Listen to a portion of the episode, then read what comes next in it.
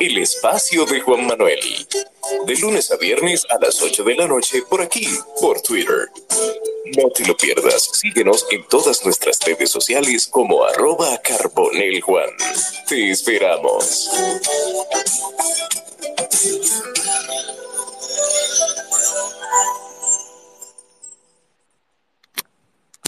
Buenas noches a todos, bienvenidos a un, a un episodio más, a un capítulo más del espacio de Juan Manuel en X, antes Twitter.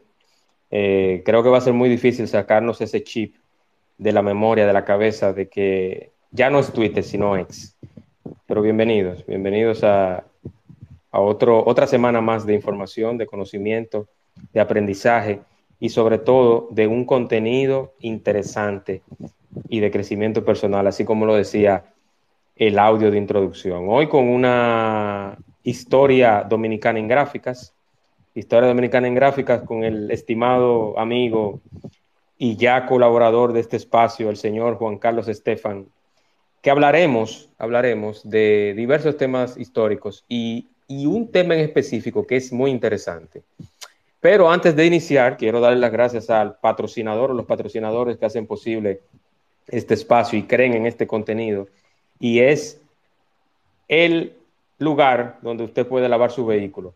Usted está aquí en Punta Cana. Señor Juan Carlos, si usted viene aquí a Punta Cana, a Bávaro, a Verón, y usted me dice, Juan Manuel, yo quiero lavar mi vehículo, pero yo quiero que me lo dejen nítido, clean totalmente. Yo le voy a recomendar única y exclusivamente Express Wash. Express Wash frente a Nieves Gomas en la avenida Barceló, justo al lado de Autorepuesto Montilla, lavado 100% ecológico para cuidar el único planeta que tenemos y el medio ambiente. Express Wash, lavado 100% ecológico y sobre todo en 30 minutos. Lavado sin agua. No se utiliza agua y su vehículo queda nítido en 30 minutos en Express Wash. Patrocinador oficial del, del espacio de Juan Manuel, podcast en X y luego en todas las plataformas de podcast que usted considere. Tengo mi invitado aquí, el señor Juan Carlos Estefan, que es profesor, presidente y director regional de ventas del Grupo Proquimia.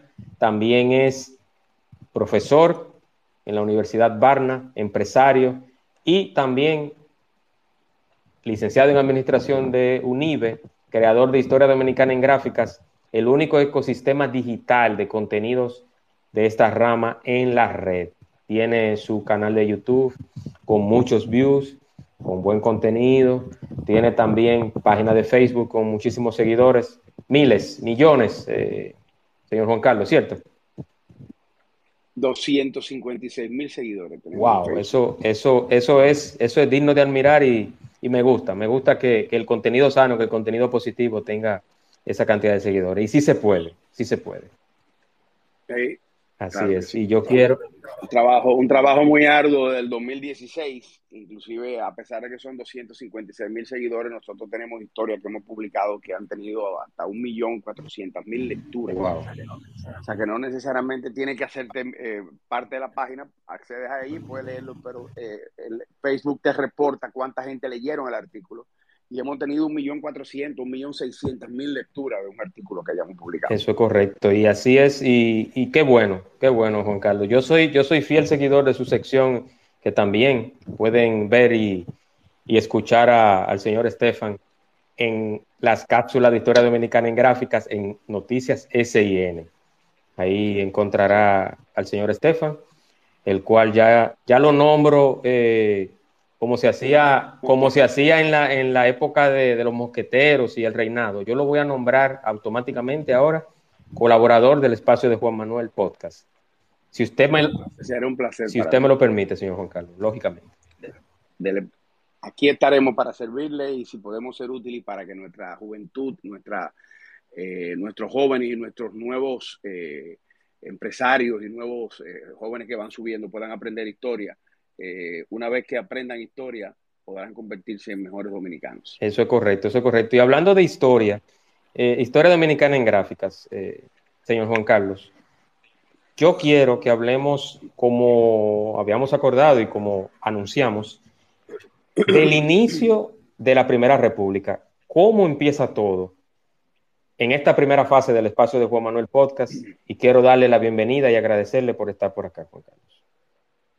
Gracias.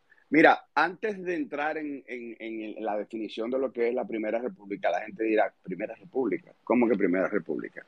Eh, porque muchos desconocen de que nosotros hemos pasado, nosotros hemos perdido varias veces nuestra soberanía. Hay personas que dicen que nosotros estamos en la Cuarta República, pero en realidad, a mi criterio, nosotros estamos en la Tercera República. Entonces tú dirás, ¿cómo que Tercera República? Claro, porque hubo un periodo que fue desde la independencia en 1844 hasta la anexión a España en el 1861, donde cuando Pedro Santana entrega eh, a los españoles la, la, la, República en 1861, pues automáticamente ahí nosotros perdemos la soberanía y nos convertimos en una colonia de España. Entonces ahí vinieron luego una serie de conflictos, eh, porque obviamente los dominicanos no aceptaron eso y vino lo que fue la guerra de la restauración, y por eso se llama restauración, porque restauramos la república. Y ahí entonces, una vez que, aunque la guerra comience en el 63, la restauración se produce en el 65, y ahí entonces comienza la Segunda República. En ese periodo de la Segunda República, que fue muy tortuoso, vamos a tratar de verlo lo más rápido que podamos, eh, hubo muchísimos presidentes, hubieron muchos asesinatos de presidentes, hubo muchos problemas políticos, sobre todo muchos problemas económicos, deuda, eh, malas administraciones, corrupción, eh, caudillismo, lo que nos llevó que en el año 1916, por violación al artículo 3 de la Convención de 1907, los norteamericanos nos invadieron en mayo de 1916 y ahí volvimos a perder la República. Eh, teníamos un presidente, Enrique G. Carvajal, que había sido llamado por el Congreso para ocupar la presidencia, el cual cuando los americanos llegaron y vio en la forma en que los americanos querían gobernar el país, pues renunció y entonces nosotros pasamos a ser gobernados por un gobernador militar desde 1916 hasta 1924. Entonces, durante ese tiempo, perdimos la Primera República, eh, la Segunda República. En el 1924, eh, en 1922 se firmó el Tratado Peinado, Hughes Peinado, donde retomamos la, la, soberanía de nuevo. Vino Juan, Juan Bautista Vicini, como presidente provisional, convocó elecciones, ganó Horacio Vázquez, ahí empieza la Tercera República. ¿Por qué yo digo que estamos en la Tercera República? Mucha gente dice que en el año 1930, cuando a Horacio Vázquez le dieron el golpe de Estado, Trujillo junto con Estrella Ureña, eh, que ahí, ahí comenzó la Cuarta República. No es cierto porque primero que nada nosotros eh, empezamos a ser gobernados por un presidente que ganó en unas elecciones amañadas y como siempre surgieron, porque nosotros tuvimos elecciones amañadas desde, desde Trujillo hasta, hasta Balaguer en el año 1996, no nos olvidemos de eso. Entonces, pero había un congreso, había un, un, habían elecciones cada cuatro años. Es verdad que había un solo partido, que no había democracia, que era una dictadura, pero en realidad no, no se perdió la república. Entonces, por eso no se puede decir que durante los 31 años de gobierno de, Trujillo la república se perdió. Entonces, no hay una cuarta república. Hay tres repúblicas. La primera república, como lo hablamos, es el periodo eh, correspondiente a la proclamación de la independencia en 1844 hasta la anexión a España en 1861. ¿Qué pasa en el momento de la independencia? Porque mucha gente cree que después del 27 de febrero eh, lo que pasó aquí fue fácil. Es cierto que aquí no se tiró ni un tiro. Para el, día 27 de febrero no hubo una guerra de independencia. O sea, simplemente eh, se, tiró el trabuco en la puerta de la misericordia y los trinitarios caminaron hacia la puerta del conde eh, y ahí entonces se proclama la independencia. Mucha gente ahí se enarbola por primera vez la, la primera bandera dominicana, que recuerdo que hace un tiempo en un podcast que me invitaron yo dije el origen de la bandera dominicana y me dijeron de todo. Me dijeron prohaitiano, me dijeron traidor, me dijeron que yo tenía que morirme, porque yo dije la, la gran realidad, que la bandera dominicana fue una bandera haitiana que cogieron de un guarda almacén y le pusieron una cruz blanca. Y si ustedes buscan en el Museo del Hombre Dominicano y van a ver, la primera bandera dominicana era una bandera con dos cuadros rosados abajo y dos cuadros azules arriba con una cruz. Esa fue la primera bandera dominicana que se tejió. Luego de ahí sufrió muchísimos cambios, cambió el, el, rosado por rojo, se cruzaron los cuadros, etcétera, etcétera, y tuvimos la bandera que tuvo hoy. Pero inmediatamente, inmediatamente sucede la, la, la, independencia. El mismo 28 de febrero se forma una junta provisional cuyo presidente, o, vamos a decir, quien la encabeza, fue Francisco del Rosario Sánchez, uno de los trinitarios, porque recordémonos que Juan Pablo Duarte se encontraba exiliado, ya que eh, los haitianos lo vivían persiguiendo eh, y pues él salió al exilio y no estuvo aquí, aunque todas sus pertenencias y de su familia y todo el dinero que se puso para la, para la causa de la independencia la puso la familia Duarte 10, es uno de sus grandes méritos. Y aunque él no estuvo aquí, él fue el líder absoluto, el creador y el, y el dominicano más puro que ha dado nuestra historia. En ese primer gobierno eh, provisional, Sánchez se hizo acompañar de algunos de los trinitarios que fueron José Joaquín Puello, Remigio del Castillo, eh, Tomás Bobadilla y Briones, que aunque no era de, la, los trinitarios, era un gran eh, jurista, muy pro-francés, pero era uno de, los, de las mentes más brillantes que había en República Dominicana, así como Manuel Jiménez y Ramón Matías Mella. Eh, aquí también quiero pararme un momentico porque mucha gente también tiene el concepto de que es Matías Ramón Mella y en realidad es Ramón Matías Mella Castillo. Eh, nosotros tenemos copia de su acta de nacimiento y tenemos varios documentos que reposan en el Archivo General de la Nación donde él firmaba Ramón Mella Castillo y su acta de nacimiento dice Ramón Mella Castillo. O sea que el nombre era Ramón Mella. El Matías entonces salió de, alguien que, le quiso poner eh, así. Exactamente. El Matías inclusive ni siquiera está en, su acta de nacimiento. Eh, hay varias versiones a las cuales yo no me adhiero, por ende no le voy a hacer referencia porque en realidad son temas que no están muy claros y que obviamente a mí me gusta dar datos muy certeros para que no, después no diga, aquí está este hablando eh, cosas que no son ciertas. ¿no? Me gusta hablar con, con, propiedad. El mismo primero de marzo, o sea, un día después, renunció Sánchez y se forma otra Junta Central Gubernativa, pero esta vez ya formada por Tomás Bobadilla como presidente y acompañado por un grupo de, de, Trinitario, Manuel Jiménez, Manuel María Valverde, eh, Félix etcétera, etcétera, que no viene al caso mencionarlo todo. Y tú sabes que hay un tema que ahorita lo vamos a ver un poquito más adelante, y hay una, hay una siempre un interrogante que se dice, ¿quién fue el primer presidente de la República Dominicana?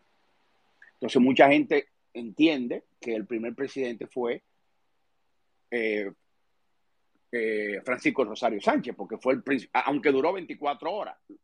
Luego vino Tomás Bobadilla. Otros eh, son de opinión de que el primer presidente fue Tomás Bobadilla y Briones, porque a, a partir del primero de marzo como estábamos estrenando una nueva república, estábamos estrenando, nosotros nunca habíamos sido independientes. La primera independencia que nosotros habíamos intentado fue en, diciembre de, 1921, de 1821, cuando eh, Núñez de Cáceres y Albor trató de hacer lo que fue la independencia efímera, que no la pudimos alcanzar, porque él contaba con el concurso de eh, Simón Bolívar pero ¿qué pasa? Que cuando Simón Bolívar lo, lo, lo, saca, el, Simón Bolívar fue criado en España, pero Simón Bolívar cuando fue a pelear por la Gran Colombia, a sacar los españoles de la Gran Colombia, los españoles lo persiguieron él estuvo en el exilio. Y quienes le dieron eh, ayuda a él fueron los haitianos. Los haitianos fueron que le prestaron armas, le prestaron, eh, eh, le prestaron dinero, le prestaron barcos para que él desde Jamaica pudiera volver de nuevo atacar la Gran Colombia. Por ende, cuando Núñez de Cáceres y Albora hace la, independencia efímera, pide auxilio a la Gran Colombia dirigida por Simón Bolívar y Simón Bolívar le dice, bueno, en, términos coloquiales, le dijo, bueno viejo, no me, tú no me dijiste nada, pero yo tengo un compromiso con esta gente, yo no puedo porque esta gente en su momento me ayudaron y le dio la espalda. Y entonces por eso los haitianos entraron en febrero de 1922, el 9 de febrero de 1922, entraron como Pedro por su casa y cogieron la República Dominicana como un territorio como si fuese de ellos. Esa fue la, la, realidad de cómo comenzó la, intervención eh, eh, haitiana. Entonces, luego de ahí, eh, nosotros empezamos a hacer una serie de ensayos de juntas gubernamentales y después del primero de marzo vino otra el 11 de marzo, también dirigida por Tomás Bobadilla, con, con, otros miembros más. El 19 de abril de 1844 hubo otra junta gubernativa de nuevo. Y el 6 de mayo de 1844 hubo otra de nuevo con Tomás Bobadilla también. El 11 de mayo de 1844 otra con Tomás Bobadilla. El 5 de junio de 1844 con José María Caminero presidente y con Carlos Moreno y Francisco Rosario Sánchez, Tomás Bobadilla, Juan Pablo Duarte, que ya había llegado al país, Félix Mercenario, etcétera, etcétera. Eh, ese mismo, eh, en el mes siguiente de julio, entonces se nombra a Pedro Santana como presidente de la Junta Gubernativa y ahí empieza a salir el nombre de Pedro Santana. Pedro Santana es un personaje muy interesante en nuestra historia. Porque fue, eh, inclusive, una de las cosas, cada vez que yo pongo un, un, artículo, llámese en Facebook o donde quiera, todo el mundo siempre dice, saquen a Pedro Santana del Panteón de la Patria, que lo saquen del Panteón de la Patria. Eh, Pedro Santana entró al Panteón de la Patria por un decreto del presidente Balaguer en los años 70 y fue, sus restos fueron exhumados y llevados al Panteón de la Patria por orden de Balaguer.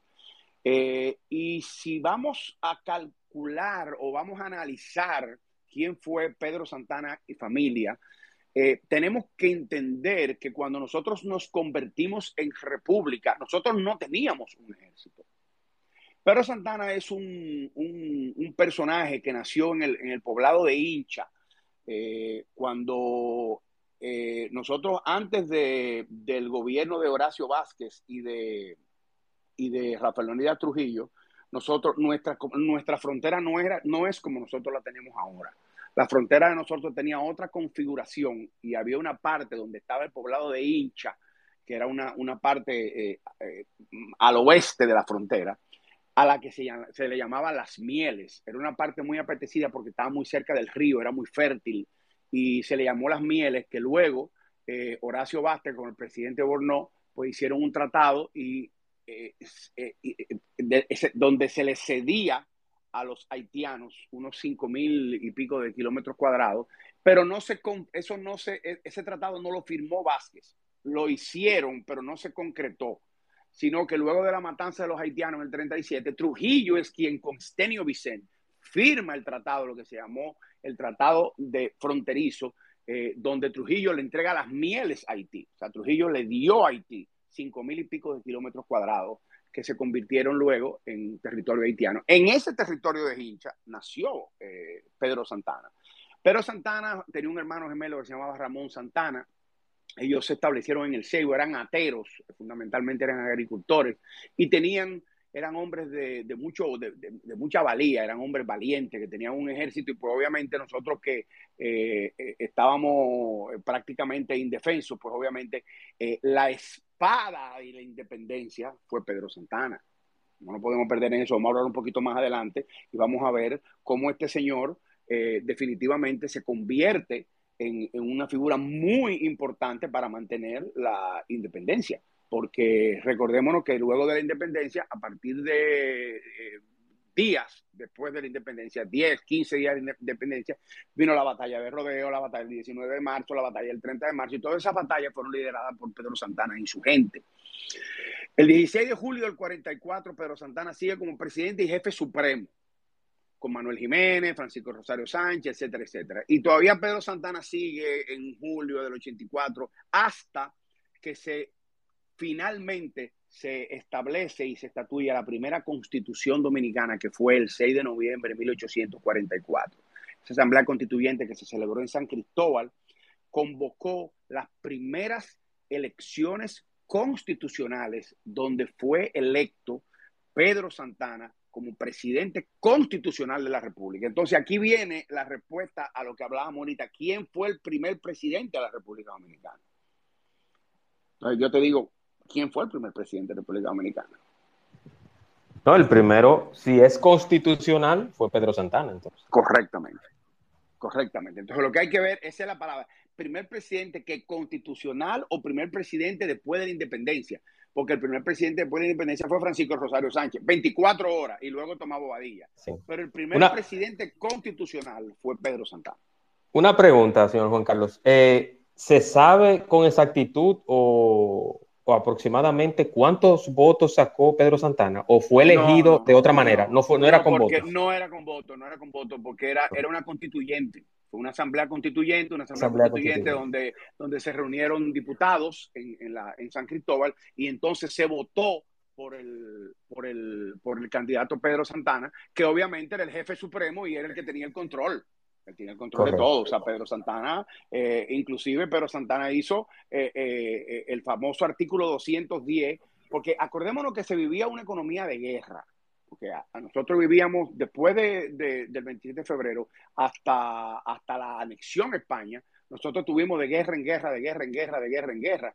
Entonces, Pedro Santana hizo que se modificara el artículo 210 de la Constitución, donde le daba poderes plenipotenciarios a él para poder, en momentos de guerra, él poder obviar todo lo que fuese Congreso, todo, y él poder ser el jefe supremo y poder dirigir esas guerras que en su momento él las, las combatió.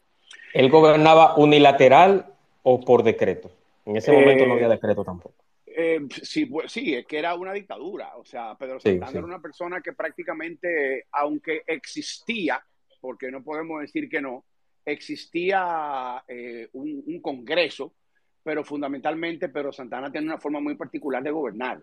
Y cuando estamos hablando de momentos de guerra, de que tú tienes, por ejemplo, la, la guerra de Fuente de Rodeo, tú tienes eh, la guerra del 19 de marzo, la guerra del 30 de marzo, que estamos hablando que fueron días después de la, de la, de la independencia, pues eso no eran momentos para y que pidiendo permiso, estábamos en guerra, estábamos siendo invadidos por tropas eh, eh, haitianas. Entonces fue, era un momento muy difícil, lo que pasa es que hay que vivirlo en el contexto de la historia. O sea, tú no puedes juzgarlo ahora desde una silla, si fue bueno o malo. Yo no estoy ni acuerdo ni en contra. Yo entiendo que la gente tiene su mérito. Si nos vamos, por ejemplo, y hablamos de un personaje, vamos a ver, te voy a mencionar uno, Camaño. Vamos a mencionar el nombre de Camaño. Camaño era hijo de, el general Camaño, que era uno de los hombres, de los asesinos más grandes de la época de Trujillo. Don Fausto Camaño era un, era un, era un general malísimo, inclusive eh, Francisco Alberto Camaño fue el, jefe de los Cacos Blancos cuando la matanza de Palmasola. Y en la matanza de Palmasola hubo un crimen eh, al, general Manuel Rodríguez Reyes que eh, hizo que atacaran y mataran cientos de personas en Palmasola y ese ejército lo, dirigió Francisco Alberto Camaño Ño. Luego Camaño se, se, congratula con la, con la gloria, con la, con, la, con la historia cuando dirige eh, el movimiento de la guerra de, de abril, 24 de abril de 1965, que fue ideada por Rafael, eh, Rafael Fernández Domínguez desde, desde, el exilio en Chile, pero que como él estaba exiliado, quien la arranca es Francisco Alberto Camaño y hoy, y ahí él hizo un papel espectacular.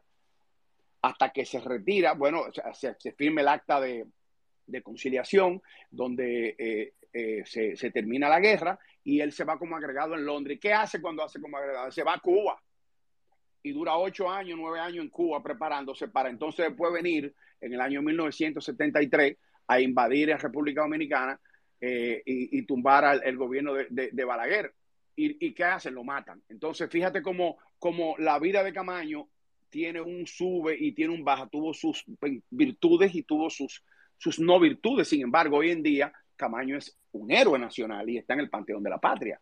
O sea, no solamente tú puedes juzgar a una persona por lo malo que hizo, también tú tienes que ver las cosas buenas que hizo.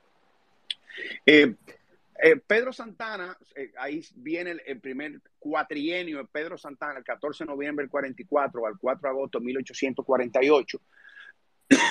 ahí le sucede Manuel Jiménez el 8 de septiembre del 48, pero solamente duró hasta el 29 de mayo del 49 porque las guerras que se sucedieron en ese periodo de tiempo, Pedro Santana le dio un golpe de Estado y cogió de nuevo la presidencia de la República. Eh, ahí coge de nuevo la presidencia desde mayo del 49 hasta septiembre del 49, donde renuncia por una infección que le dio en la espalda tenía una, infección en la piel que, los médicos le hicieron que renunciara y se fue a elecciones y ahí gana las elecciones. Eh, las elecciones de aquel entonces eran, eh, ¿cómo se llama? No eran elecciones abiertas, no eran elecciones de que vamos a votar, sino eran elecciones parlamentarias.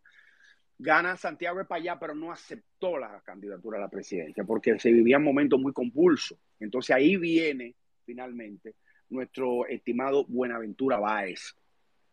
Quienes no conocen a Buenaventura Báez, eh, Buenaventura Báez era un personaje muy pintoresco de nuestra historia. Es un personaje, nació en, Barahona eh, en, en 1812. Era hijo ilegítimo de Pablo Altagracia Báez, que era un comerciante muy rico y propietario de esclavos, eh, que llegó a ser alcalde en Asua. Eh, gracias a la riqueza de su papá, Buenaventura Báez estudió en Francia e Inglaterra, donde tuvo una formación intelectual que obviamente en aquel entonces lo puso muy por encima de los contemporáneos. Era un tipo sumamente hábil, a diferencia de Pedro Santana, que Pedro Santana no era una persona letrada, no era un tipo leído, sino que era un tipo sumamente valiente y un hombre de un temperamento muy tenaz. Pero este era un hombre inteligente, este era un hombre, un lector ávido y hablaba francés, hablaba inglés y hablaba creol. Y hizo su carrera política desde muy joven. Y eh, siendo, siendo eh, eh, en la primera asamblea constituyente, donde se hizo en el año 1843, la, la, la asamblea constituyente haitiana, él fue diputado de esa asamblea constituyente haitiana, cuando los haitianos todavía estaban dominando la parte de, de, este lado de la isla. O sea que él comenzó su, carrera política muy joven. Eh, él siempre fue una persona muy dada también a entregar el país, como lo hizo Santana con los españoles, pero en el caso de él era más a Francia o a Inglaterra, que fue donde él había estudiado. o sea que tampoco era, era, era una persona con, un temple nacionalista. Eh, fue en la redacción de la Constitución del 6 de diciembre del 1844, él fue uno de los redactores. Y él fue el que se opuso eh, tajantemente a la inclusión del famoso artículo 210 que favorecía, como yo dije ahorita, el nepotismo del presidente Santana. Entonces, el 24 de septiembre del 49, y con el apoyo de Pedro Santana, quien había sido su consejero, ocupa por primera vez la presidencia de la República. Santana apoya a Buenaventura Báez para que apoyara por primera vez la presidencia. Tenía apenas 37 años de edad y era un hombre bastante joven. Eh, fue muy complicado porque eh, fue un, ¿cómo se llama? Un, dictador, eh, pero a, diferencia del dictador militar como lo fue Pedro Santana, este era un dictador que tenía una inteligencia peligrosa. Eh, tuvo varios periodos presidenciales, tuvo porque lo que pasa era que entonces cuando, cuando Pedro Santana era presidente, él exiliaba a Buenaventura Báez. Buenaventura Báez venía, le daba un golpe de estado a Pedro Santana, entonces exiliaba a Pedro Santana y en ese juego se pasaron ellos varios años, que no vamos a entrar en detalle porque obviamente el tiempo del podcast eh, no nos lo permite. Ahora, eh, si seguimos hablando de lo que era la situación económica y política del país, era, un, era definitivamente una economía de guerra. Las constantes amenazas y todos los intentos de invasión por parte del ejército haitiano nos hacía vivir en una economía de guerra. ¿Qué significaba eso?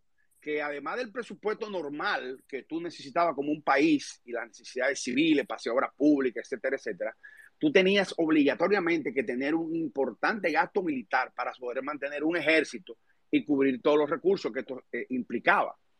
Eh, por estas circunstancias generó una demanda adicional de eh, oferta de alimentos agrícolas y, obviamente se empezaron a generar una serie de bonos para poder...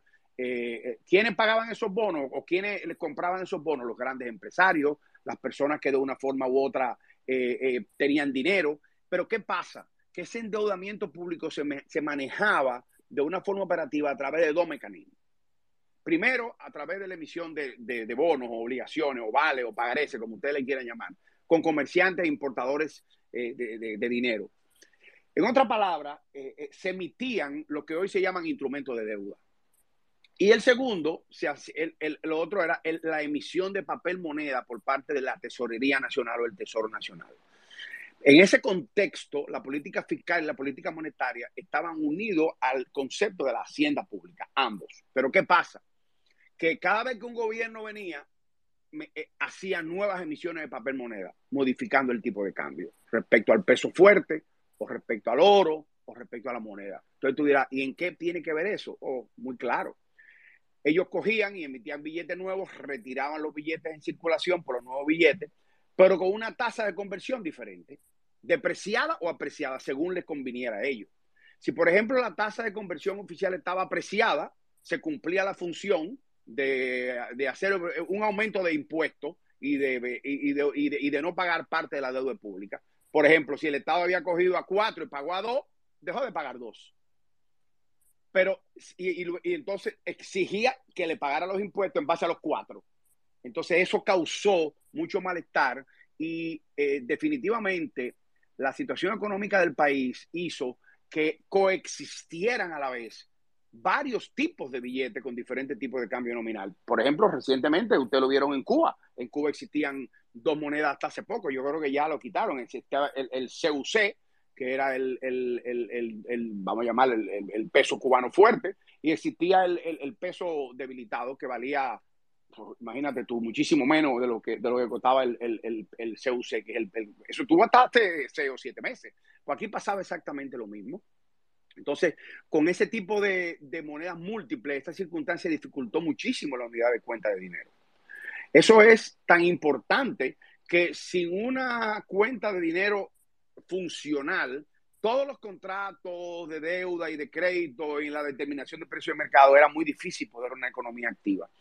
Y en realidad no fue ni la excesiva emisión de papel moneda, ni la recurrencia del endeudamiento público per se, la causa de por la cual se perdió la Primera República. Sin esta medida hubiésemos vuelto a caer bajo la dominación haitiana. En realidad la razón por la cual cayó la Primera República fue por el mal manejo del sistema monetario por parte de los, de los, de los, gobiernos deficientes. Entonces ya ahí más o menos estamos hablando de lo que, de lo que fue la Primera República eh, y podemos decir que la Primera República ahí se hace la anexión a España y pues obviamente eh, la restauración, la, la, la, anexión a España, ahí nosotros perdimos totalmente la soberanía, inclusive después a Pedro Santana lo, lo, destituyen, lo hacen marqués de, de, las carreras y con muchos títulos, pero en realidad Pedro Santana perdió todo el poder porque los españoles se adueñaron del país. Entonces, como consecuencia eh, de, de las características más importantes que podemos hablar de la Segunda República fue que hubo un dominio primero de la clase media, eh, surgieron un grupo de nacionalistas que empezaron a luchar en contra de que a los españoles se le entregara, como sucedió con la independencia, que surgió un grupo nacionalista llamado Latinitaria, que fue el que al final llevó a la independencia. La, debilidad económica que nosotros vivíamos nos llevó a unos préstamos enormes y nos endeudaron eh, enormemente los españoles una de sus grandes características fue una elevación terrible de los impuestos. ¿Por qué? Porque ya el país, ellos lo habían prácticamente depredado con el oro, con la caña, con todo lo que valía, y entonces, pues obviamente, lo que hicieron fue incrementar los impuestos en gran medida, eh, y a partir de ahí también, en la Segunda República, vinieron muchas dictaduras. La dictadura de, de, eh, como si de Buenaventura Báez, vino la dictadura de Lili, vino muchas dictaduras vinieron eh, después que, nosotros eh, conseguimos la Segunda República. Hay un, un, contexto muy interesante con respecto a lo que fue la guerra de la restauración. Todos siempre hemos oído hablar que la guerra de la restauración, el gran héroe de la restauración fue Gregorio Luperón y en realidad fue un gran héroe. Pero en realidad el primer dominicano quien se alzó en contra de los españoles en la restauración fue Santiago Rodríguez. Fue Santiago Rodríguez junto con Benito Monción y junto con eh, Antonio Pimentel y, Gaspar Polanco. Gaspar Polanco, que fue el primer presidente dominicano que no sabía ni leer ni escribir. Gaspar Polanco fue presidente de la República, brillante, brillante y no analfabeto total analfabeto totalmente, pero un presidente brillante súper astuto pero muy corrupto. Eh, inclusive fue quien eh, eh, en, durante porque cuando estábamos en la en, la, en, la, en, la, en plena ocupación en, plena anexión aquí había un gobierno o sea a partir de la, guerra de restauración comienza en 1963 y termina en el 65 con la retirada de las tropas españolas pero el 16 de agosto del 63 fue que comenzó la guerra de la restauración y duró hasta el 65. Entonces aquí había un gobierno de, de, los españoles y en la parte del Cibao, Pepillo Salcedo ocupa la presidencia y Gaspar Polanco lo destituye y lo mata y lo fusila. O sea que aquí hubo durante, durante eh, el periodo de la restauración, de la, de la anexión, perdón, aquí hubo una lucha intestina por el poder que finalmente terminó con la, con la expulsión de los españoles y entonces empezaron a surgir los nuevos partidos políticos, eh, eh, que lo vamos a ver un poquito más adelante. para el momento de la salida de los españoles, la mayoría de las principales ciudades estaban prácticamente en ruina. Y entonces estaba dividida en decenas de caudillos. Eh, esa palabra caudillo, ustedes la han oído mucho. Los caudillos eh, existieron hasta Danilo Medina. Y ustedes dirán, ¿cómo que está Danilo Medina? Claro, Danilo Medina se constituyó un caudillo. Danilo Medina prácticamente sacó a Leonel Fernández del PLD. Y Leonel Fernández también fue un caudillo. Y Balaguer fue un caudillo. Balaguer duró 60 años en el poder, tú dirás, 60 años. Sí, claro, duró los 30 de Balaguer, de, Trujillo. Él era presidente cuando a Trujillo lo mataron. Luego fue presidente del 66 al 78. Después volvió al poder en el 86 hasta el 94, hasta el, 90, hasta el 96 con un fraude electoral enorme que hizo en el 94, que hizo que perdiera dos años y tuviera que entregarle el poder, que fue en unas elecciones que eh, le hizo amañadísima a, José Francisco Peña Gómez, y entonces hubo que ir a elecciones, él perdió dos años ahí, pero Balaguer fue un caudillo. Desiderio Arias fue un caudillo, Horacio Vázquez fue un caudillo, eh, Buenaventura Vázquez fue un caudillo. O sea, todo, aquí lo que había era un caudillismo terrible. Cesario Guillermo, se reunió en una coalición de generales santanistas, porque era de la, de la, de la tendencia de Pedro Santana en el sureste, y Gregorio Luperón controlaba la zona norte. Todo esto es durante la anexión a España. Estamos hablando de que en cada lugar, en la costa norte, Gregorio Luperón, en la costa este estaba José María Cabral, en, en el sur Barahona lo tenía José María Cabral, y así sucesivamente, cada uno de ellos tenía una zona que ellos eran los caudillos de esa parte. Cesario Guillermo, by the way, que llegó a ser presidente, eh, los restos de Cesario Guillermo, él fue asesinado en una, en una emboscada, y Cesario Guillermo, los restos de Cesario Guillermo reposan en una caja de zapatos, aunque ustedes no me lo crean, reposan en una caja de zapatos. Wow, un dato, un dato interesante. Sí, sí, en una caja de zapatos. Búsquenlo donde ustedes quieran. Ustedes verán que los restos de, de, de, Cesario Guillermo vinieron a parar en una caja de zapatos, porque en realidad fue una persona que lo atacaron mucho y lo rodearon hasta que, hasta que lo eliminaron. En el curso de todo este tema empiezan a surgir los partidos políticos por primera vez y surgen dos partidos políticos.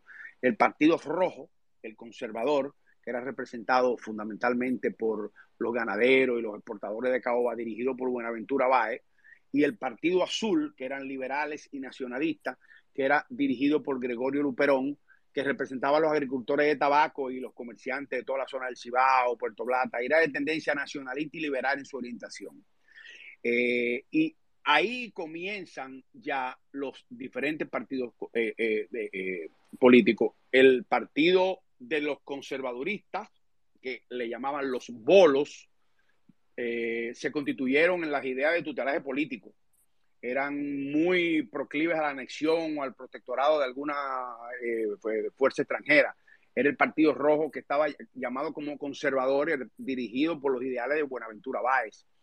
Buscaba de una forma u otra el protectorado de Francia o de Estados Unidos, que eran los principales seguidores del bando rojo.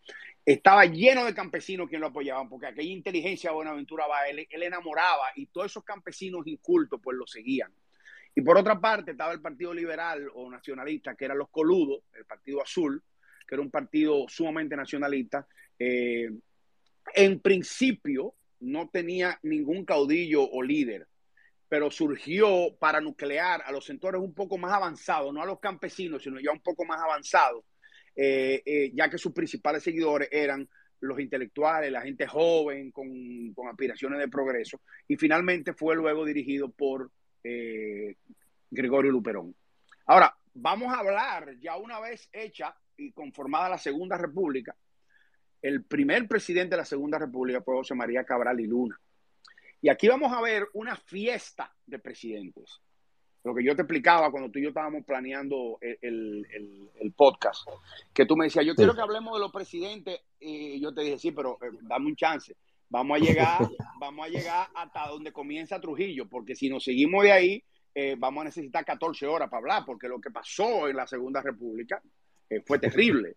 Tenemos a José, a José María Cabral, que duró del 16 al, hasta, él duró, perdón, del 65 de agosto del 65 a noviembre del 65, dos meses. Fue el primer presidente dominicano elegido por sufragio universal masculino. O sea, las primeras elecciones que se hicieron aquí en el país, que eran solamente los hombres quienes participaban, quien sale como presidente es José María Cabral y Luna. Pero, obviamente, eh, le dieron un golpe de Estado y viene Pedro Guillermo Guerrero como presidente de la República, le da eh, eh, ¿cómo se llama? Se declaró en contra del, gobierno de José María Cabral, lo destituye y hace un levantamiento en Mayor del Rey el 2 de octubre del 63. Fue presidente de forma provisional del 15 de noviembre del 65 y preparó el terreno para que Buenaventura Baje viniera al país que estaba en el exilio. Y ahí llega Buenaventura Baje.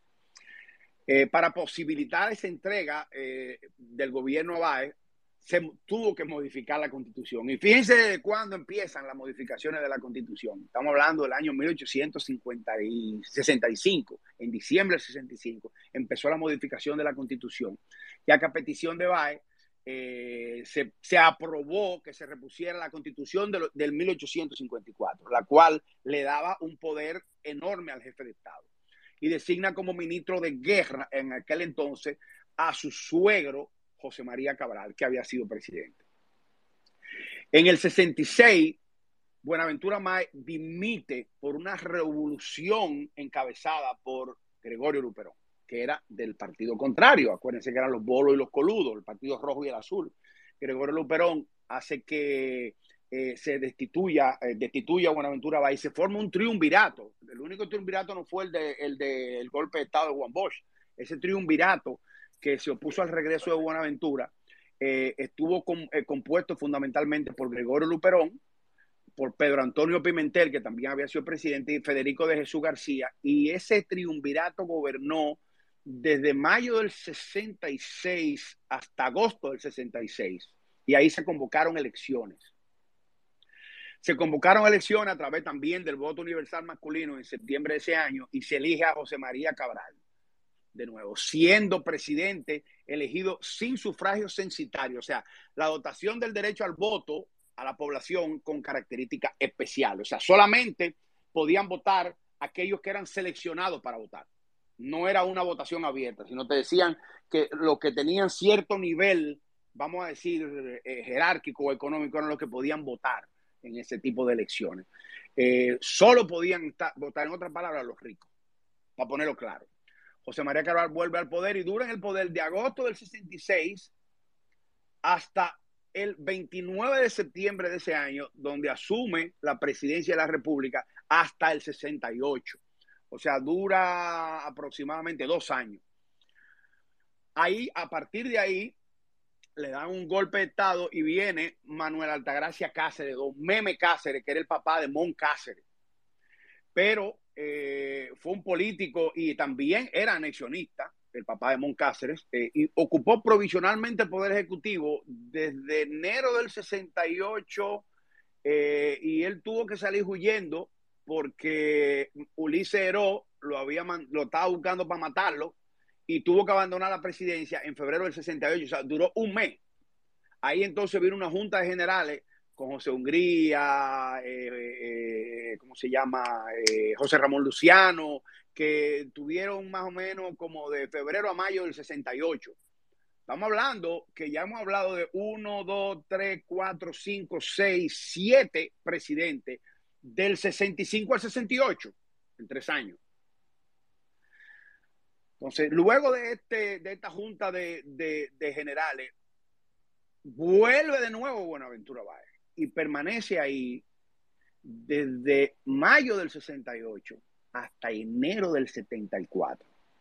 Conocido, eh, ese, ese periodo se conoce en la historia dominicana como el régimen de los seis años de Biden, donde intentó anexionar el país de Estados Unidos y fue el momento o el gobierno más dictatorial de Buenaventura Báez de toda su historia. Ahí eh, hubo una revolución unionista que derrocó a Buenaventura Báez. Ignacio María González sale emergente de esa eh, revolución como presidente de la República. De noviembre del 73 eh, fue la, revolución y logró que capitulara Buenaventura Báez en enero de, 1900, de 1874. Y el 21 de enero siguiente, junto con Meme Cáceres, asume la presidencia de la República bajo el título de generales encargados del poder supremo de la nación, entre comillas, o sea, ni siquiera como presidente, sino como a cargo de la, de la nación. Y González se proclama ganador y presidente constitucional en las elecciones del 5 de febrero del 74. Pero, ¿qué pasó? Que era un gobierno con una política muy autocrática, y eso eh, eh, trajo como consecuencia muchas sublevaciones por parte de los liberales, que eran eh, el, gobierno de, los azules, los, coludos. y pues obviamente lo acusaron de violar la constitución y de la malversación de fondos públicos. Y para evitar una nueva guerra civil, González presentó su renuncia al Congreso en febrero del 76. Ahí vino un consejo, un consejo de secretario de Estado dirigido por siete o ocho eh, eh, entre ellos Pedro Bonilla, eh, Pedro Garrido y un grupo de, dominicanos, del, 70, del febrero del 76 a abril del 76. Estamos hablando de febrero, marzo, abril, tres meses. Después de ahí viene Ulises Francisco Payá, que quizás yo pueda decir a boca llena que fue para mí el presidente más serio que ha tenido República Dominicana. Él y Francisco Gregorio Villini, para mí fueron los dos presidentes más serios que tuvo la República Dominicana. Tanto es así que Eugenio Mara de Otto consideraba a Ulises Francisco Payá el hombre más digno del ejercicio del poder que ha tenido la República Dominicana.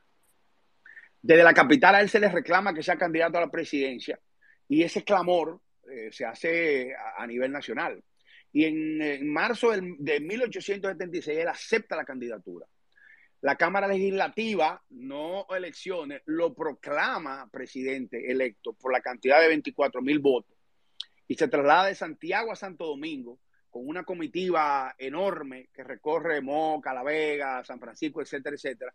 Llegó a la capital el 29 de abril, fue presidente del 5 de octubre del 76 y fue derrocado por un golpe militar, por una, en una expresión totalmente de anarquía por las diferentes capas de la pequeña burguesía, encabezada por Ignacio María González, que vuelve de nuevo a la presidencia. El, en noviembre de 1876, todavía estamos en el 76 y no hemos cambiado de presidente. Y lo, luego de José María González, eh, José María González da otro golpe de Estado, ahí viene Marco Antonio Cabral. Cabral es eh, como se dice, supuestamente presidente de una junta provisional de gobierno. Pero ¿qué pasa? Que Cabral Figuereo era el suegro de Buenaventura Báez y él lo que hizo fue prepararle a su suegro el gobierno para que Buenaventura Báez volviera de nuevo y asume entonces un gobierno provisional de nuevo eh, eh, Buenaventura Báez que fue de diciembre del, en diciembre de 1876. Aquí recibió mucho respaldo de muchos intelectuales de la corriente azul, o sea, muchos de los de los partidarios del, partido de Gregorio Luperón aquí apoyaron a Buenaventura Báez, eh, porque tenían la idea de que se iba a implementar una democracia el orden, pero los azules consideraban que Báez tenía propósitos dictatoriales y, y, sobre todo el miedo a, la anexión, porque él siempre lo fue. Y en, el, en febrero del 1878, o sea, dos años después, estalló una rebelión armada y el 2 de marzo de ese año se vio forzado a ir del país, esa vez para siempre. O sea que el 2 de mayo de ese año, el 2, eh, perdón, el 2 de marzo de ese año, 1876, eh, Buenaventura Báez ya desaparece de la política dominicana, finalmente. Eh, Pedro Santana muere durante la anexión a España.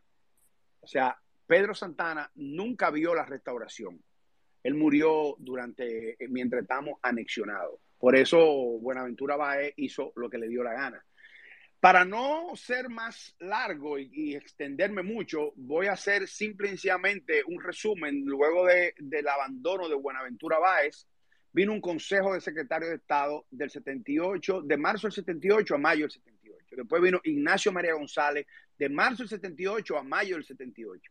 Cesario Guillermo, de marzo del 78 a julio del 78. Estamos en el 78. Ignacio María González, de julio del 78 a septiembre del 78. Después, un consejo de operaciones unánime popular dirigido por Ulises Heró y Cesario Guillermo, de septiembre del 78 a septiembre, del 2 de septiembre del 78 al 6 de septiembre del 78, cuatro días. Ahí vino Jacinto de Castro del 7 de septiembre del 78 al 29 de septiembre del 78, 22 días. Luego viene otro consejo de secretario de Estado con Cesario Guillermo, Alejandro Angulo Buridi, etcétera, etcétera, de septiembre del 78 al 27 de febrero del 79. Luego vuelve Cesario Guillermo de febrero del 79 al 6 de diciembre del 79. Ahí viene entonces los azules y Gregorio Luperón ocupa la presidencia. La ocupa desde octubre del 79 hasta septiembre del 80. Ante esa coyuntura y la crisis política que había en ese momento, se decidió por buscar a uno de los hombres más probos que hubiesen podido existir en el país para elegirlo como presidente. Y entonces eligen a Fernando Arturo de Meriño, a Monseñor Meriño, como eh, presidente de la República del 1880, de septiembre hasta septiembre de 1882. Él había dicho que él solamente iba a ser presidente por dos años. Y a partir de ahí él convocó a elecciones.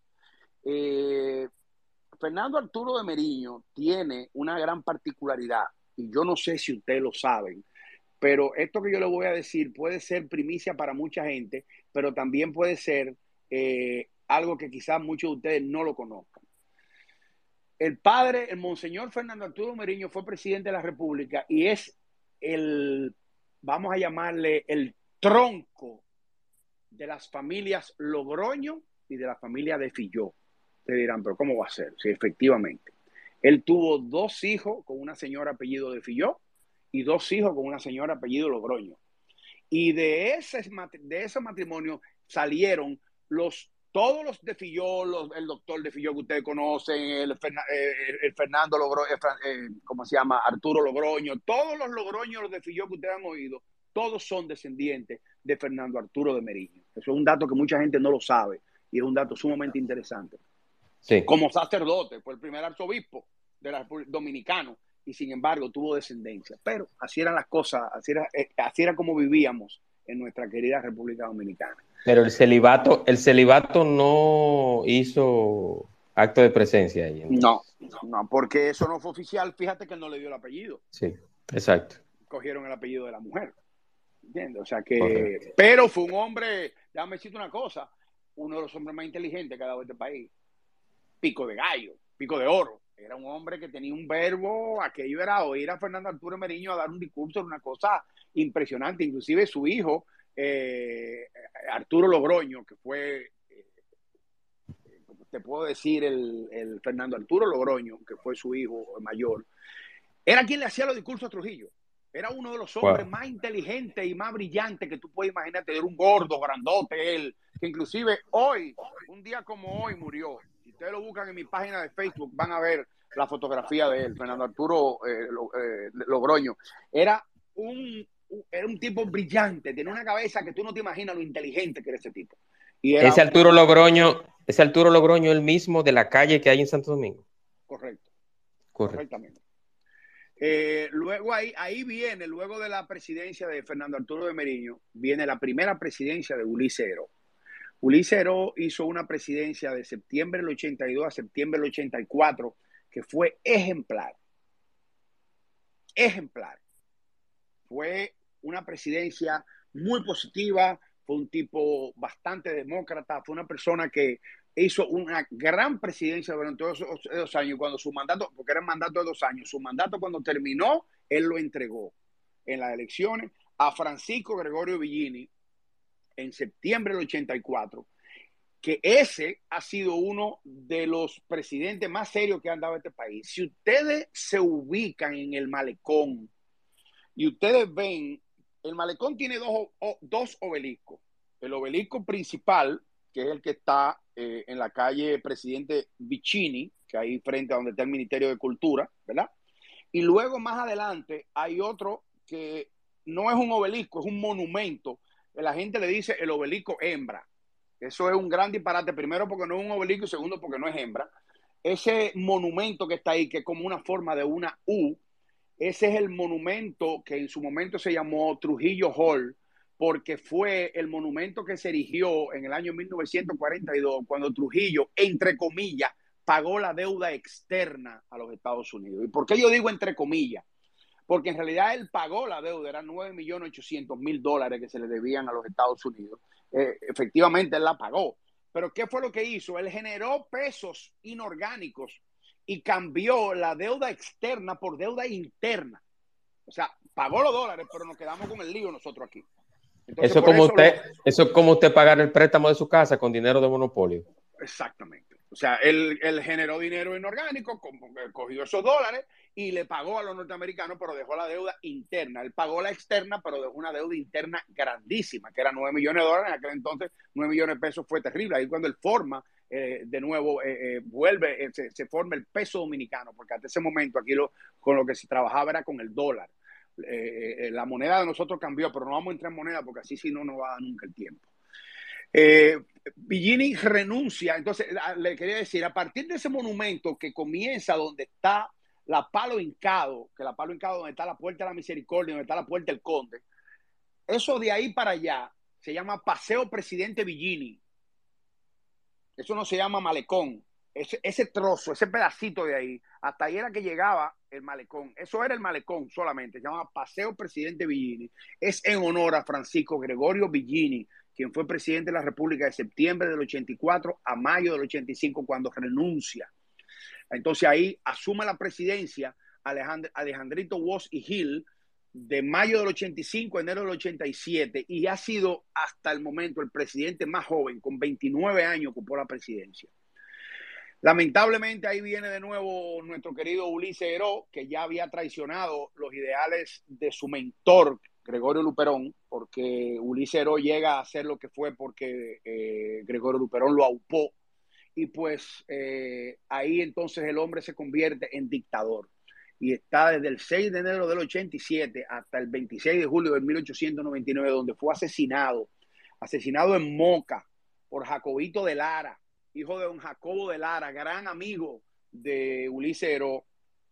Ulises hizo muchas cosas buenas, Ulises hizo el tren, hizo, iluminó, hizo calle, pero eh, cogió demasiado dinero prestado. Y, voy a, algo que le comenté eh, a, Carbonel cuando estábamos haciendo los planes de esta entrevista.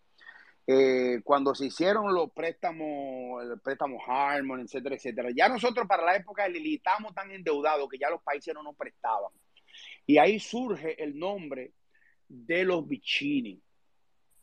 Y Juan María Vicini Canepa, que fue el primer Vicini que llegó aquí, le prestaba dinero y fue quien le prestó una, cantidad importante de dinero al gobierno de Ulises Heró para que pudiera operar, porque Ulises se manejó dentro de un ambiente extremadamente corrupto, como todos los dictadores. Tenía una, gran grandeza, fíjense que utilizaba un bicornio como el que usaba Trujillo, eh, y, era un hombre que vivía con, con uno, con estatuas por todos lados, todo era, él era el benefactor de aquel entonces. Eh, por eso es que ustedes ven que los Vicini son dueños de, eran dueños de todo lo que era Boca Chica, de lo que es Boca Chica, todos esos terrenos de Boca Chica eran de ellos y siguen siendo de ellos una gran parte. Toda la parte del ensanche para allá, toda la parte del ensanche mejoramiento social, todo eso le pertenecía a ellos. Y todas esas tierras que están alrededor de los ingenios que ellos tienen en San Pedro Macorís, todas esas tierras se las dio Lili en dación de pago por el dinero que ellos le debían. Eso es un dato muy interesante que es bueno que ustedes lo sepan. Cuando Jacobito de Lara, eh, junto con Horacio Vázquez, junto con Mon Cáceres, con, eh, junto al general Brache, eh, deciden asesinar, quien, quien lo asesina es Jacobito de Lara. Jacobito de Lara era medio, como medio, medio aloqueteado, era un muchacho como medio loco. Él estando en el negocio de su papá en Moca, lo interceptaron y le entró a balazo y lo mató. Luego Jacobito de Lara cayó preso y cuando salió de la cárcel mató a la novia y después se suicidó en el parque de Moca. O sea, era una persona con muchos problemas, pero así fue la muerte de Ulises Erro.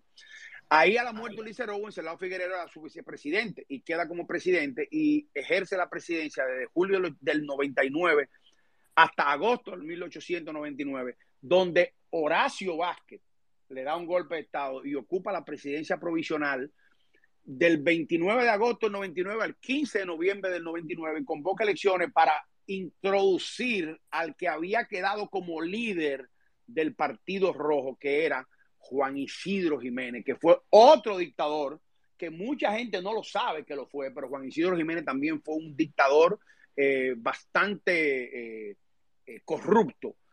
Juan Isidro Jiménez estuvo en el poder del 99, noviembre del 99 hasta mayo del 1902. Ahí él se distancia de Horacio Vázquez. Horacio Vázquez es quien lo quita del poder de nuevo y entonces Horacio Vázquez ocupa la presidencia provisional de abril del, del 1902 a abril del 1903. Ahí vuelve de nuevo Alejandro Gil de marzo del 1903 a noviembre del 1903.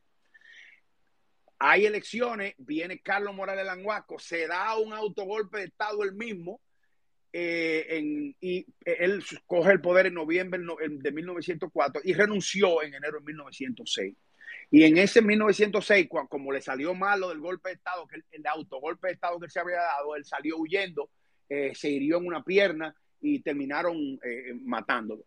Ahí viene al poder Ramón Cáceres, que era el vicepresidente de, de Morales Languaco. Cuando él sale del poder, él termina la presidencia de, de Morales Languaco y se va a elecciones y gana. ¿Qué pasa con Moncáceres? Moncáceres lo asesina el 19 de noviembre de 1911. Moncáceres hizo un gran gobierno, fue un tipo, creó la famosa Guardia de Mon. No sé si ustedes han oído todos hablar de. Está preso por la Guardia de Mon. Era una guardia inflexible, era una guardia que no, no tenía que ver con nadie, pero cometió un error. Bueno, cometió un error para sus adversarios. Nosotros teníamos un problema muy serio de deuda con los Estados Unidos y con deudores eh, tanto en Suiza como en, Europa. Y eh, Horacio Vázquez, eh, perdón, Moncáceres firmó el famoso tratado de, el, de agosto de 1900, el 3 de agosto de 1907, un acuerdo que estipulaba que nosotros no podíamos endeudarnos sin la autorización de los Estados Unidos. Obviamente, eso no gustó y Luis Tejera, el general Luis Tejera, hijo de un gran amigo y funcionario del gobierno de Moncáceres, Emiliano Tejera, un escritor y un intelectual dominicano, que hay una calle inclusive que se llama Emiliano Tejera, eh, fue un día a visitar a Moncáceres, al palacio, él era, él, era eh, jefe del ejército, y entonces eh, Horacio Vázquez lo paró y le dijo, no, que él está reunido con, con, con el representante de los Estados Unidos, no lo dejó pasar, y no le gustó. En aquel entonces la Avenida Independencia se llamaba el Camino de Guivia. Y él salió en su, en su coche sin ningún miedo, porque era un hombre que había hecho un gobierno bastante bueno. Y lo interceptaron, pero la idea era secuestrarlo. Luis Tejera dirigió ese movimiento, la idea era secuestrarlo, pero el chofer del coche, al sacar el revólver, se vio obligado, entonces Luis Tejera, y le tiraron a, a y mataron a Moncácer. Entonces, luego de la muerte de Moncáceres, vino un, consejo de secretario de Estado de noviembre del 11 al 5 de diciembre del 11 y se forman, entonces se van a elecciones y entonces se elige como presidente Eladio Victoria el 6 de diciembre del 1911 hasta el 1 de diciembre de 1912. Eladio Victoria, eh, Kiki Victoria. Ahí, obviamente, eh, el gobierno de él no fue bueno y entonces eh, se decidió hacer lo mismo que se hizo con Meriño, y entonces aquí se busca otra persona también de, acrisolada moralidad y se busca a, al monseñor Adolfo Alejandro Noel. Esa calle Noel, el arzobispo Noel, que ustedes ven que está ahí en, la zona colonial, es en honor a Adolfo Alejandro Noel, el cual gobernó del 1 de diciembre del 12 al 13 de abril del 13 y convoca elecciones donde gana José Borda Valdés. Ahí viene Borda Valdés del 13 al 14. Ramón Baez, el bisabuelo de Ramoncito Baez de Van Inter, ese del 27 de agosto del 14 a diciembre del 14. Juan Isidro Jiménez de nuevo del 5 de diciembre del 14 al 7 de mayo del 16. Un consejo de Estado ahí Y ahí entonces, luego de ese Consejo de Estado, ellos deciden buscar a un hombre probo, un tipo decente, y buscan a Francisco Enrique Carvajal. Francisco Enrique Carvajal era el esposo de Salomé Ureña, el papá de Pedro Enrique Ureña, de Max Enrique Ureña y de Camila Enrique Ureña, que estaba en Cuba. Y él decide venir a la República Dominicana a ocupar la posición de presidente eh, el 31 de julio del 16, porque Juan Isidro Jiménez, cuando estaba en el poder, ahí fue que vino la intervención norteamericana. Entonces, a Francisco Enrique Carvajal lo coja la intervención norteamericana y Francisco Enrique Carvajal no se dejó manipular por los, los designios de la, de la invasión, de la intervención norteamericana y de los gringos. ¿Y qué hace él? Renuncia a la presidencia y ahí comienza la intervención norteamericana de 1916 y ahí se acaba la Segunda República. Durante esos ocho años hubo un gobierno que fue muy productivo en cierta forma. Hicieron las carreteras, comunicaron el Cibao, con el, con el, comunicaron el sur, comunicaron el este, hicieron puentes, hicieron carretera, electricidad, hicieron escuela, eh, pusieron por primera vez el sistema Torrens, que es el sistema de titulación de tierra, que es el que todavía en el día de hoy aquí se usa, porque antes lo que se estilaba era que tú cogí, cogí un pedazo de tierra y tú decías que eso era tuyo eso era tuyo pero los norteamericanos aquí empezaron con el sistema Torrens y empezaron a titular. Y hasta el día de hoy, hoy todavía se sigue utilizando el sistema Torrens, que fue eh, eh, el sistema, eh, ¿cómo se llama?, que todavía se utiliza hoy en día. Durante todo ese tiempo, del, hasta el 24, se disolvió la Guardia Nacional, hubo un gobernador, donde está el Palacio Nacional, ahí existía lo que se llamaba la mansión presidencial o, eh, o la casona presidencial, que era la colecturía de aduana. Era una casona preciosa de madera que había ahí, eh, eh, victoriana, que ahí fue donde, luego de que los, de los norteamericanos se retiraron, Horacio Vázquez, cuando gana la presidencia en el año 1924, eh, fue a elecciones junto con Jacinto Peinado, con, con Jacinto Peinado, Francisco J. Peinado, perdóname, porque ese, Francisco J. Peinado fue quien hizo el tratado donde nos liberamos de la invasión norteamericana, fue Francisco J. Peinado el que, el que lo firmó en, en, los Estados Unidos. Y fueron a elecciones, Francisco J. Peinado, él venía con el, con el aura de, haber ganado, pero iba contra Horacio Vázquez, que era un caudillo y era una fiera, y hizo una, unos fraudes electorales terribles y ganó por 10 a 1 le ganó. Y ocupa la presidencia entonces Horacio Vázquez. Ahí entonces eh, eh, eh, coge como casa de gobierno la casa, esa casa se llamaba la casa Pulliam porque esa casa era de Mr. Pulliam, que era el, rector de aduana y el que prácticamente gobernaba toda la parte económica del país. Entonces se convierte en la mansión presidencial durante los cuatro años de Horacio Vázquez, que llevó como presidente a Federico Velázquez, un intelectual brillante. Pero ¿qué pasa? Que, como siempre, el poder rompió el saco y pues Mr. Horacio Vázquez quiso perpetuarse, eh, modificó la constitución y extendió su periodo a seis años. Lamentablemente se enfermó de los riñones, tuvo que irse a, Baltimore, a John Hopkins, a operarse del riñón, tuvo que sacarse el riñón y mientras él estaba afuera, ya él había hecho jefe del ejército a Trujillo. Y cuando él vino enfermo de allá, ya Trujillo le tenía una camarona armada. Y junto con el líder del Partido Nacionalista, que era eh, Rafaelito Treyureña, vinieron con un ejército desde Santiago y Trujillo dio instrucciones de que no lo, no lo interrumpieran. Ellos aquí llegaron y le dieron un golpe de Estado a Moncas, a, Horacio Vázquez. Y ahí termina el gobierno de Horacio Vázquez. Pero ¿qué pasa? Eso fue en febrero del año 1930. En mayo se convocaron elecciones y pues obviamente Rafael Leonidas Trujillo se postuló a la presidencia, que no podía hacerlo porque los militares no podían ser candidatos a la presidencia. Y él renunció a la milicia para poder postularse como presidente y se postula como presidente y gana la presidencia con un fraude. Bueno, imagínense ustedes que él ganó con 400, vamos a decir que ganó con, con 40 mil votos y votaron 25 mil personas. Fue así, a ese nivel fue. Fue una cosa impresionante. Cosas raras, cosas raras, cosas raras. Y ahí se encarama Trujillo en el poder y a partir de ahí, como decían unos muñequitos cuando, cuando yo era joven, eso, pequeño Adams, es otra historia. Eso es otra historia, eso es correcto. Eso es correcto. Entonces, ahí concluimos con la primera fase del, de la primera, segunda y tercera república. Pero yo quiero, hay otro tema que yo estuve hablando y a los amigos oyentes que están por acá. Hay un oyente que tiene la mano levantada hace un ratito. Joan, dame un momentito. Para luego. Déjalo, déjalo, que ah. pregunte, para que quizás. Ah, perfecto, sí. Sí, sí, claro, y así, y así usted toma un poquito de agua, Juan Carlos. Porque... No, yo estoy bien, yo estoy, yo estoy acostumbrado a clase de cuatro horas.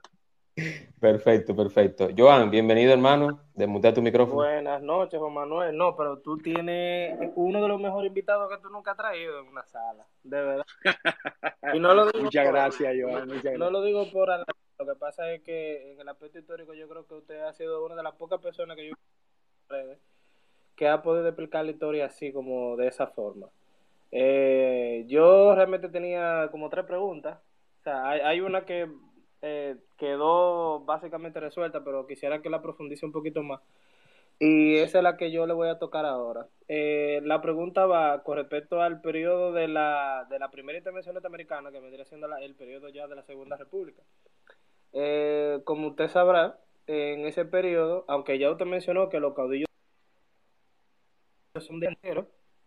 yo creo, en mi parecer, viendo la historia, pero yo creo que en ese específicamente, eh, en el periodo también de la República Bananera, que me imagino que usted de, antemano la conoce muy bien, entonces yo creo que ese periodo fue donde se exacerbó el poder caudillista y se trapoló a la política dominicana.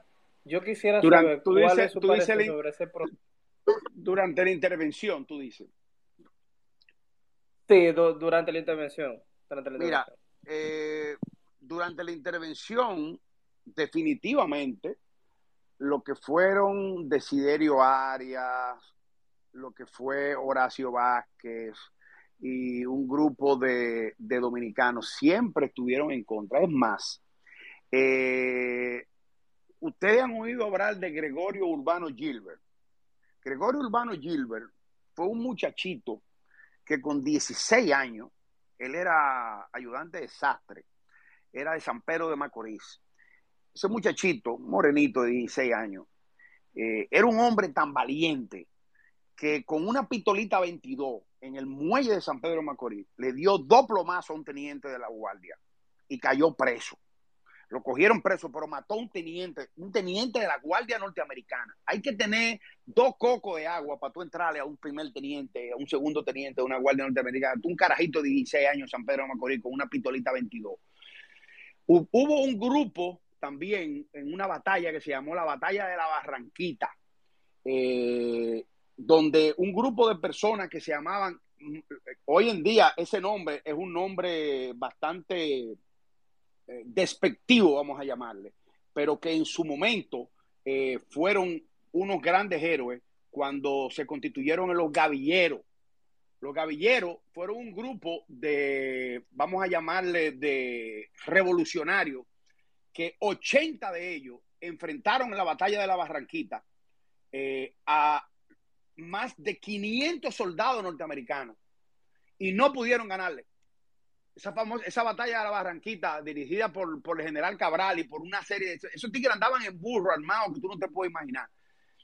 Eh, la gente entiende que un gavillero es un, es un delincuente y están equivocados. Los gavilleros eran revolucionarios dominicanos que pelearon en contra. Y eso ustedes lo van a ver, lo pueden ver y buscarlo en, historia dominicana, en gráfica y ver el tema de los gavilleros. Y ustedes verán lo interesante que fue eh, eh, eh, los gavilleros. Esos tipos se embrujaron con todos esos guardias. Y usted no se puede imaginar la brega que le dio a los gringos. Hubo otro también, líder mesiánico, que le dio una brega, el que más brega le dio a los gringos de matar, de todito, que se llamaba Olivorio Mateo, Papá Liborio. Papá Liborio tenía loco, él era de los grupos de los gavilleros, pero en las montañas de San Juan de la Mañana, de Maguana y en las mates Farfán por ahí, se metió por ahí, compadre, donde quiera que veía un, gringo, se lo, se lo lambían. Y ese tipo tuvieron dos años y medio persiguiéndolo. Y cuando a los dos años y medio lograron, porque el tipo, él andaba con una, con una Biblia y con una bebida que se llamaba tirindanga. y formó lo que se llamó la secta olivorista, que fue la que luego, en diciembre de 1962, formó la famosa matanza de Palmasola, que hablamos ahorita cuando hablamos de Camaño, que dirigió los lo Caco Blanco que hicieron la matanza de Palmasola.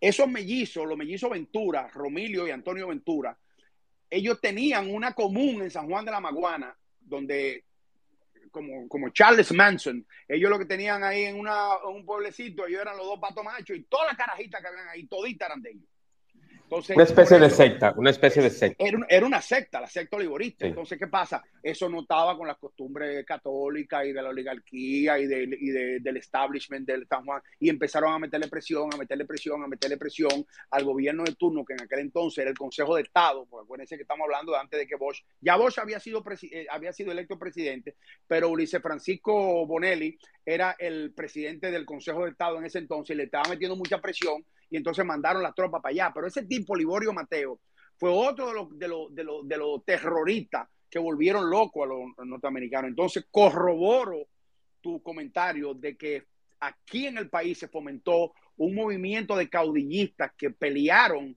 no solamente hombres, incluyendo mujeres. Ercilia Pepín fue una de las mujeres más aguerridas que peleó y en contra de Ercilia Pepín, una de las maestras más grandes que ha dado la República Dominicana después de Salomé Ureña. Eh, creadora junto con doña Trina de Moya, la esposa de Horacio Vázquez, de El Día de las Madres. Ella fue la creadora del Día de las Madres. Y doña Trina de Moya, la esposa de don Horacio Vázquez, a pesar de que ellos no tuvieron hijos, fue la creadora del himno a las madres, que todos ustedes conocen, venir los moradores del campo a la ciudad. Eso fue doña Trina de Moya que también era una mujer extremadamente eh, anti-norteamericana. Y efectivamente sí, aquí hubo un movimiento impresionante en contra de los americanos. Lo hubo. ¿Contestada, Joan, su pregunta? No, no, claro, claro, y más con ese contexto histórico bien interesante. Gracias, gracias. Vamos en este mismo orden. Sí, en este mismo orden tenemos a Beike y luego Marcel. Adelante, Beike, bienvenido, hermano. Ah, no, buenas noches. Eh, historia en gráfica, yo, fan número uno en YouTube, creo. Y buenas noches a todos. Me pareció bien interesante que usted dice que muchos historiadores, la primera vez realmente que escucho que la Cuarta República, usted la puso que inicia, creo. No inicia. Cuando, no, no, no, no, pero es el punto. O sea, que usted menciona que inicia cuando Trujillo gana las elecciones amañadas, pero yo he escuchado, ah, yo he leído a varios historiadores que la ponen que inicia en 1966, que va desde el 1924, la Tercera República, desde el 24 hasta el 66, y que cuando Balaguer gana en el 66... Está equivocado, está equivocado, porque es que Juan Bosch ganó las elecciones después de, que matan a Trujillo en el 61, que vino el Consejo de Estado, eh, se convocan las elecciones en el 62 y, y, y Bosch acaba y bien, eh, ahí en ese, cuando Bosch gana las elecciones, compitieron eh, el 14 de junio, eh, ¿cómo se llama? El, el, MPD, el Partido Revolucionario Social Cristiano, Unión Cívica Nacional. Fueron como siete partidos y Juan Bosch acabó en esas elecciones y ganó abrumadoramente. Y fue en el 62. O sea, que el que te dijo que el 66 está totalmente equivocado. No, no, no, no, pero varios historiadores que, que, que yo he leído, incluyendo creo, no quiero mencionar el nombre de, no, no, no mencionar. Pero sí, muchos dicen porque perdimos la soberanía, entre, comillas, durante el al revés, 65. Al revés. En el 65 nosotros no perdimos la soberanía, se le dio un golpe de Estado, pero estamos hablando de los 31 años de Trujillo. Trujillo fue el nacionalista más grande que el país. Él tendrá todos los defectos del mundo, pero era nacionalista hasta, hasta morirse. Entonces, había congreso, teníamos presidente, habían elecciones. Si tú te pones a ver búscate el concepto qué significa república.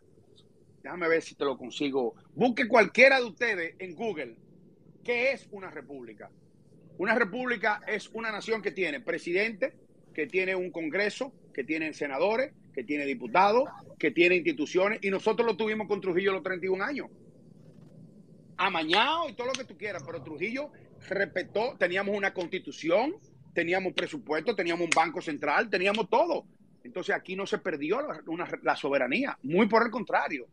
Él fue, fue tan dominicano que hizo el peso dominicano. Porque eh, eh, Trujillo tuvo muchas cosas malas, pero las buenas hay que decirlas. Yo no soy trujillista, pero para nada. Yo tengo un concepto aquí genérico eh, de lo que es república y dice, cito, significa la cosa pública, la cosa del pueblo, la comunidad, la empresa común de los ciudadanos, dirigida por ellos para la consecución, perdón, para la consecución del bien común. Ese es un término. Ese es un término que yo no lo comparto mucho, en lo que significa república per se. Exacto, exacto. Entonces hay otro término que especifica precisamente ese, una sociedad o un país que tiene presidencialismo, semipresidencialismo, parlamentarismo o monarquías o monarquías absolutas. Mira, el concepto genérico de una república, como tú bien lo dijiste, es un, es un, es un gobierno que está a cargo de un jefe de Estado elegido por un presidente que por votación a través de unas elecciones o a través de una asamblea de dirigentes. Y eso lo hizo Trujillo durante toda la vida. Nosotros teníamos Congreso, nosotros teníamos nuestros diputados, teníamos nuestros senadores. Entonces aquí no se perdió la soberanía. Entonces, por eso yo respeto el criterio de eso, pero ahora yo te estoy hablando con lógica. Nosotros perdimos la soberanía cuando la anexión España, porque nosotros no teníamos presidente, mandaban los españoles. Nosotros perdimos la soberanía cuando, cuando vinieron los gringos, porque los gringos eliminaron la presidencia, eliminaron el Congreso, eliminaron todo y gobernaron ellos durante seis años. Pero Trujillo no lo hizo. Trujillo fue elecciones, ganaba, había un presidente, había vicepresidente, habían senadores, habían diputados. Entonces, aquí no se perdió la soberanía durante los 30 años de Trujillo. Entonces, nosotros estamos viviendo la tercera república. Sigan. ¿Contestado, Beike? Sí, sí, sí, claro que sí, claro que sí. Ah, y, el historiador que lo plantea, el, asunto de la Cuarta República, es, Roberto Casa. Casa. El, eh, yo admiro muchísimo al doctor Roberto Casá, que es el director del Archivo General de la Nación, pero eh, eso ha sido tema de debate en muchos foros históricos, donde se ha demostrado de que eficientemente durante la época de Trujillo no se perdió la Tercera República. Porque es que nosotros no perdimos la soberanía. A nosotros no nos gobernó ningún país extranjero. Cuando tú, las dos únicas veces que nosotros perdimos la República, la primera fue por la intervención de los españoles, la segunda por los americanos. ¿Quién nos invadió a nosotros eh, eh, durante eh, los 30 años de Trujillo? Entonces tú me estás hablando de que el año 1965, la intervención norteamericana, aquí habían dos presidentes. Uno de ellos era Francisco Alberto Camaño de Ño, cuya presidencia se la delegó Juan Bosch de Puerto Rico. Y el otro, por el otro lado, por el lado de los constitucionalistas, se llamaba Antonio Inbel Barrera. Entonces habían dos presidentes dominicanos. Aquí nunca hubo un gobernador americano durante la guerra de abril del 65. Habían dos, dos eh, facciones en pugna. Los lealistas, que eran el, el grupo del CEFA, dirigido por Elías Wessing y Wessing, por el coronel Benoit y por Antonio Inbel Barrera, y el, y el, y el grupo de los, de los constitucionalistas, dirigido por Francisco Alberto Camaño de Ño y por su grupo de, de, revolucionarios. Eran dos, pero éramos dominicanos, era una guerra civil. Entonces habían dos presidentes. Pero nosotros no perdimos ahí la soberanía. Teníamos, teníamos nuestro presidente, no hubo un extranjero que viniera en el 65. Nosotros estábamos peleando por la vuelta a la constitución del 63 y por el retorno de Juan Bosch, que había sido eh, derrocado en un golpe de Estado el 25 de septiembre de 1963 a manos de sus propios militares, que él, por estar privando en más papita que el Papa, dejó a todos esos guardias trujillitas, lo dejó como jefe y, gobierno, y pues obviamente esos mismos guardias trujillitas fueron los que le dieron el golpe de Estado. Eso es correcto. Por eso, eh, eh, a pesar del respeto y la admiración que le tengo al doctor Casá, mi criterio, el mío personal, es que nosotros estamos en la Tercera República. No ha habido una intervención extranjera que nos haya hecho a nosotros perder la soberanía después del 16 de mayo de 1924, cuando se hicieron las elecciones donde ganó Horacio Vázquez. Ese puede ser otro tema de otro espacio, claro estimado Juan Carlos. Sí, claro. Marcel, Marcel, adelante, Marcel, bienvenido y desmutea tu micrófono. Sí, muy buenas, buenas noches. ¿Cómo le van a todos, estimado? Bien, gracias. Bien, bien. Veo que hablaron de diferentes temas, de diferentes cosas. Obviamente cuando vi su ponencia, que estaba hablando de la serie de los gobernantes dominicanos, eh, cabe recalcar que, bueno, ya usted lo había mencionado, que en 1916 la República Dominicana perdió su soberanía, ya que, eh, si bien no recuerdo, el, en ese entonces era el capitán Harry Shepard Knapp, que fue el que, Aquí hizo la que se, estableció, se estableció como gobernador militar Correcto. eh, no- norteamericano. Y obviamente, Estados Unidos, eh, hay que ver el contexto general. Eh, fíjate que nosotros íbamos a anexarnos a, a Estados Unidos en 1876, durante el gobierno de Vice. Eh, la idiosincrasia estadounidense, cuando vio el grupo étnico que conformaba la República Dominicana, un grupo étnico muy mezclado, ellos de una vez, ellos no, o rechazaron el proceso de anexión, argumentando que, que suficiente hicieron con Hawái, porque ellos anexaron Hawái, que volver a anexar otro, otro estado a la federación, o sea, al estado de la Unión, eh, para dañar la pureza americana. Y ese fue el, el contexto que ellos utilizaron internamente y contra el presidente eh, Ulises Grant. Ahora bien, cuando ellos deciden invadir, no fue porque decidieron invadir República Dominicana solamente. El presidente Woodrow Wilson, que en ese entonces era el presidente en- en- durante la intervención militar norteamericana, durante la primera, eh, él consideró y, y bueno, se le aconsejó que como los precios del azúcar estaban ya por las nubes, entonces justificaba no solo una invasión a la República Dominicana, sino también a la República de Haití, que le hicieron en 1915, y a Nicaragua, que le hicieron también en ese mismo año.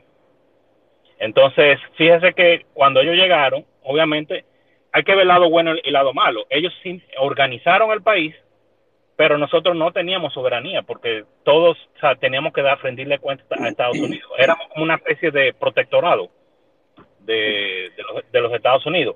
Y tengo entendido que fueron varios gobernadores militares, que después de él le sucedió eh, Tomás Snowden, que bueno, Correcto. precisamente, y después entonces el señor Robinson, y por último fue Harry Lee.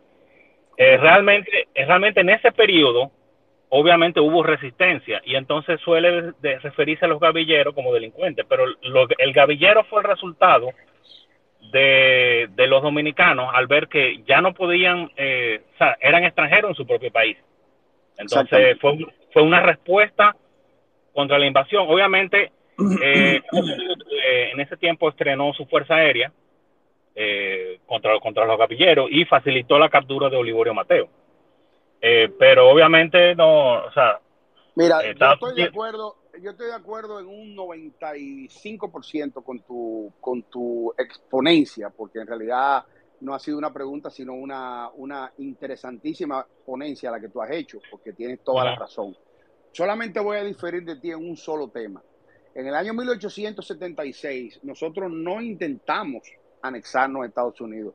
Nosotros No, intentamos no, yo- yo- venderle yo lo la que planteé- yo lo que planteé fue iniciativa de Buenaventura Báez. Claro, no no, porque fue- Buena- Buenaventura Báez intentó venderle la bahía de Samaná a los Estados Unidos. ¿Qué pasa? Primero que nada, ahí surgió un personaje que hay una calle muy importante en República Dominicana que lleva su nombre, que se llama Charles Sumner, que fue el líder del Senado que se opuso a que esa anexión de la bahía de Samaná se diera a los Estados Unidos. Y lo segundo, los Estados Unidos estaban peleando en ese momento la guerra de secesión. Por ende, ellos no podían embarcarse en otro pleito más porque ellos tenían una guerra civil dentro de ellos. Y por otra parte, con respecto a lo que tú decías de la intervención, de que una de las razones fue el tema del azúcar, ahí voy a diferir un poquito de ti, porque quienes construyeron los principales ingenios en República Dominicana fueron ellos. O sea, ellos no encontraron un país productor de azúcar para nada. Ellos encontraron un país destrozado. Ellos se agarraron de la violación del artículo 3 de la Convención de 1903, 7, para invadir aquí. Y además de todo, como tú muy bien dijiste, ellos estaban en Haití. Este era un punto neurálgico para ellos porque nosotros estamos en el centro del Caribe. Y como tal, le interesaba tener el dominio de la República Dominicana, pero quienes construyeron los principales ingenios fueron ellos. pero que justificaba la, justificaba la inversión por los altos precios de que, Mira, que tenía. de- eh, definitivamente el azúcar estaba muy cara porque obviamente... Porque lo que eh, pasa eh, es que lo que hay que verlo es que el americano no piensa con el corazón como pensamos nosotros los latinos. el, No, americano, el el americano piensa el profit, o sea, el cuánto yo voy a ganar. con el bolsillo. Fue para mí la ocupación norteamericana tuvo muchas ventajas. Tuvo muchas desventajas, porque obviamente a nadie le gusta perder su soberanía y a ti no te gusta que te invadan. Pero definitivamente, si no, eh, el único problema que nos dejó a nosotros, eh, eh, ellos hicieron escuela, hicieron, como lo dije, hicieron carretera, iluminaron, y- y hicieron, de, ellos hicieron mucho. El único problema fue que nos dejaron a Trujillo. Ese Bueno, no, no, no solo eso, sino que eh, la Policía Nacional, que se creó durante su... su La Guardia Nacional. Ajá, sí, bueno, pero eh, la, lo que es la Policía Nacional tuvo su fundación durante el régimen de, de la gobernación militar norteamericana. Y fue sobre la base de, obviamente, eh, esa gobernación era unilateral. O sea, no, no respondía a los intereses del pueblo, sino simplemente respondía a los intereses y a lo que el gobernador militar dijera. Entonces, por eso yo siempre planteo que la Policía Nacional, como está ahora estructurada, con esa fundación de, de bajo un régimen di- dictatorial militar, obviamente no funciona. Por, por ese, por ese asunto. Bueno, todavía hasta hace poco tiempo, cuando tú llegabas al Palacio Nacional, eh, el jefe de la policía entra por un lado abajo y esto, aquello, es como si llegara a Trujillo. O Sí. sea, y otra cosa que también es importante es que la policía no es militar. La policía es civil. En el único sitio del mundo donde la policía mili- es militar es aquí, precisamente porque sale de la Guardia Nacional. Pero la policía, la, la- la policía nacional, quien la funda es Trujillo. Cuando Trujillo coge el poder, la Policía Nacional no existía, lo que existía era la Guardia Nacional. Sí, pero déjame decirte que obviamente eso sirvió de base para el sistema represivo que obviamente Trujillo utilizó para su beneficio. Si tú te fijas en los países eh, desarrollados, ¿quién es el jefe de la policía? El jefe de la policía es el alcalde. Un- un- el alcalde, un, un- un civil. un civil. Y entonces, ¿qué pasa? Que, que una policía en una demarcación no tiene nada que buscar en otra demarcación que no es. Por ejemplo, en el Distrito Nacional, un policía no, no tiene nada que buscar en San Cristóbal porque tú no perteneces ahí, porque tú, tú eh, le debes eh, órdenes al alcalde de- del Distrito Nacional, vamos a decir, por ejemplo. ¿Qué es lo que pasa con la Policía Nacional acá? Con, e- con ese principio dictatorial que, que hemos heredado de, no, no solo de la invasión norteamericana, sino también del, del Trujillato. Sí, sí, no es correcto. Efectivamente, Entonces- el- el- el- la policía la fundó Thomas Snowden, fue el quien hizo el, el- el primer orden ejecutivo que hizo una policía nacional en el año 1921. Eso, eso lo tenemos claro. Pero, pero mi querido amigo Trujillo era guardia. Sí. Él era guardia. Entonces- El otro comentario, es que sí yo estoy de acuerdo contigo, lo que, lo que le pasó a Juan Bosch realmente fue lo que, por ejemplo, lo que hizo Omar Torrijos cuando de- derrocó a Arnulfo Arias Madrid en Panamá. Cuando él derrocó a Arnulfo Arias Madrid, Torrijos lo que hace es que elimina a la gente clave que lo podían derrocar a él. Obviamente eh, le Hizo lo faltó faltó Noriega, pero Omar Torrijos eh, a la gente clave que lo podían eliminar, él lo mandó a desaparecer. Y eso lo fue lo- Definitivamente, no, no. Eso fue lo que, lo, lo que, le, lo que le faltó a Juan Bosch. Juan Bosch tenía Pero- que, que quitar toda esa gente, y comenzando con Inver Barrera, que, que fue el que estaba encabezando, eh, junto con el militar norteamericano, la, el derrocamiento de en septiembre de 1963. Definitivamente Juan Bosch entramos. Es, es un- Juan Bosch es el tema de otra, de otra, de otro. Sí, eh, sí, un tema de otro espacio, sí, sí. Lo que pasa Porque es que, no lo, que quiero- pasa es que lo, lo- lo mencionaron, entonces. Sí, sí, sí, no, No, no, claro, claro, claro, Pero porque es parte de la historia. a mí me Pero lo que la, lo, lo que la gente no lo que la gente no comenta es que durante 1916 y 1924 nosotros éramos prácticamente un protectorado de los Estados Unidos. Prácticamente no, lo, lo éramos. O sea, nosotros no Nosotros teníamos no teníamos presidente, no teníamos congreso, no teníamos diputados, no teníamos, no teníamos nada. Nosotros dependíamos de ellos. Los fondos lo manejaban ellos, la aduana era, era Hacienda, era la aduana. O sea, todo lo manejaban ellos, todo, absolutamente todo. No, y entonces después que ellos se fueron en el 24, ellos siguieron administrando hasta 1933. No, y la deuda alterna que la pagaron, que la pagó Trujillo en el 42, y nosotros le tuvimos de bien. Ellos mantuvieron el, ellos mantuvieron el control de la aduana hasta el año 1942, que fue Trujillo ah, que, la, que la recuperó. Ya. Yo sí lo que... Fueron muy fuertes los gringos. ¿no? Ah, ellos lo, que pasa, aportaron mucho, pero, pero, fueron... Lo, lo, que pasa es que lo que pasa es que yo siempre siempre he planteado que Trujillo lo que hizo fue un rejuego con la deuda. Entonces, creando creando el banco de reservas, entonces lo que hace es que la deuda externa pasa a los tenedores en bonos en, en la parte interna.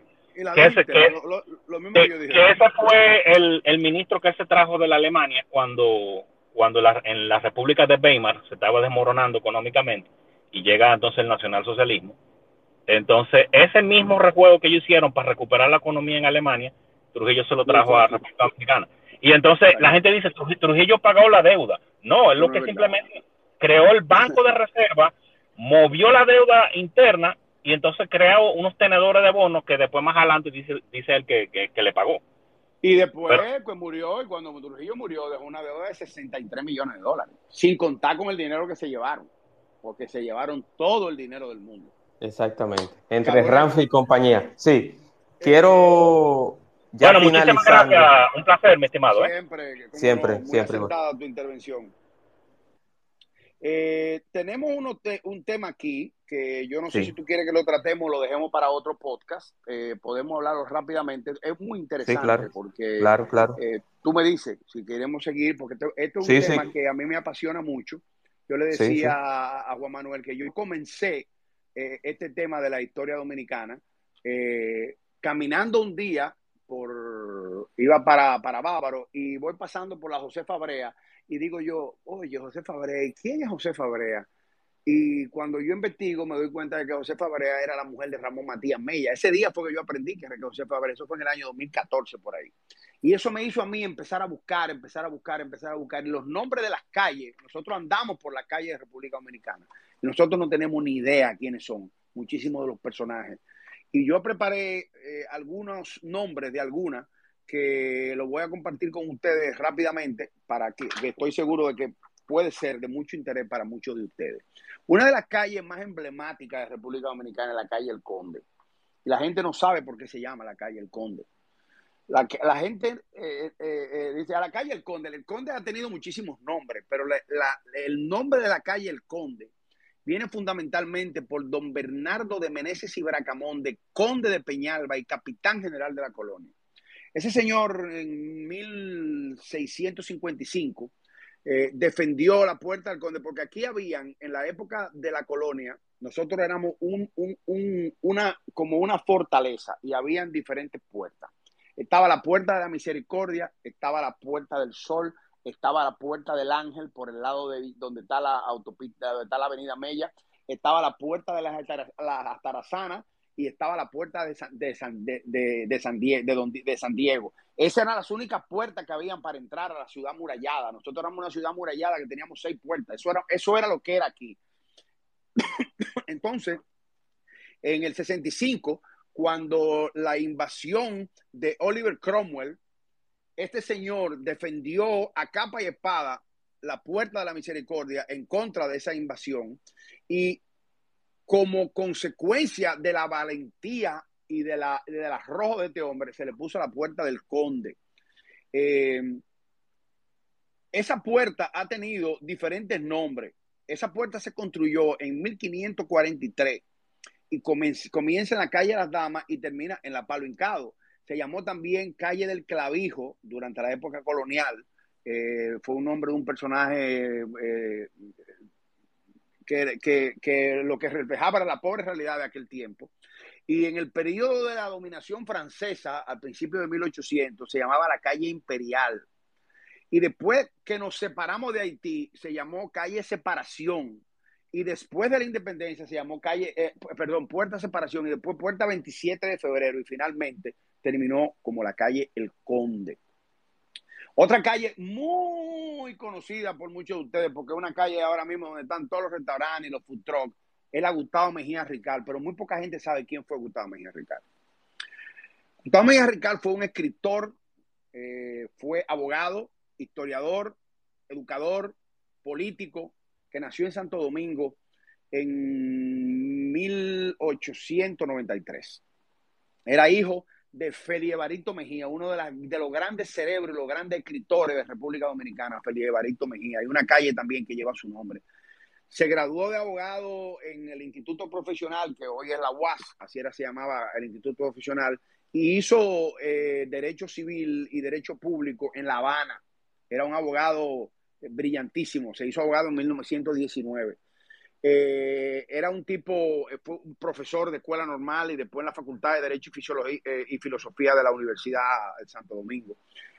Antitrujillita como el carajo, era un antitrujillita a carta cabal, pero como servidor público fue juez de primera instancia, abogado del Estado, diputado al Congreso por Santo Domingo, por la provincia de Duarte, y también presidió el Instituto de Investigación Histórica, el Instituto Nacional de Criminología, fue miembro de la, Academia Dominicana de la Lengua, de la Sociedad Bolivariana de Santo Domingo, de la Comisión de Estudio Histórico Filosófico, entre toda esa institución extranjera que dirigió.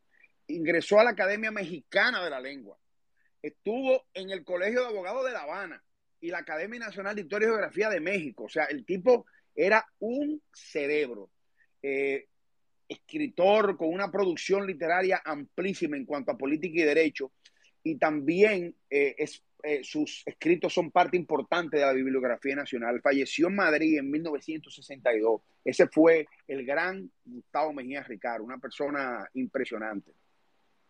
Otra calle que ustedes conocen mucho, que estoy seguro que la han oído mencionar, que cruza por ahí también, es la Federico Geraldino seguro que todos ustedes han oído hablar de esa calle, de la Federico Geraldino. Sí, claro que sí, claro. Pero aquí la escriben como Federico Geraldino con L y es Federico Gerardino con D.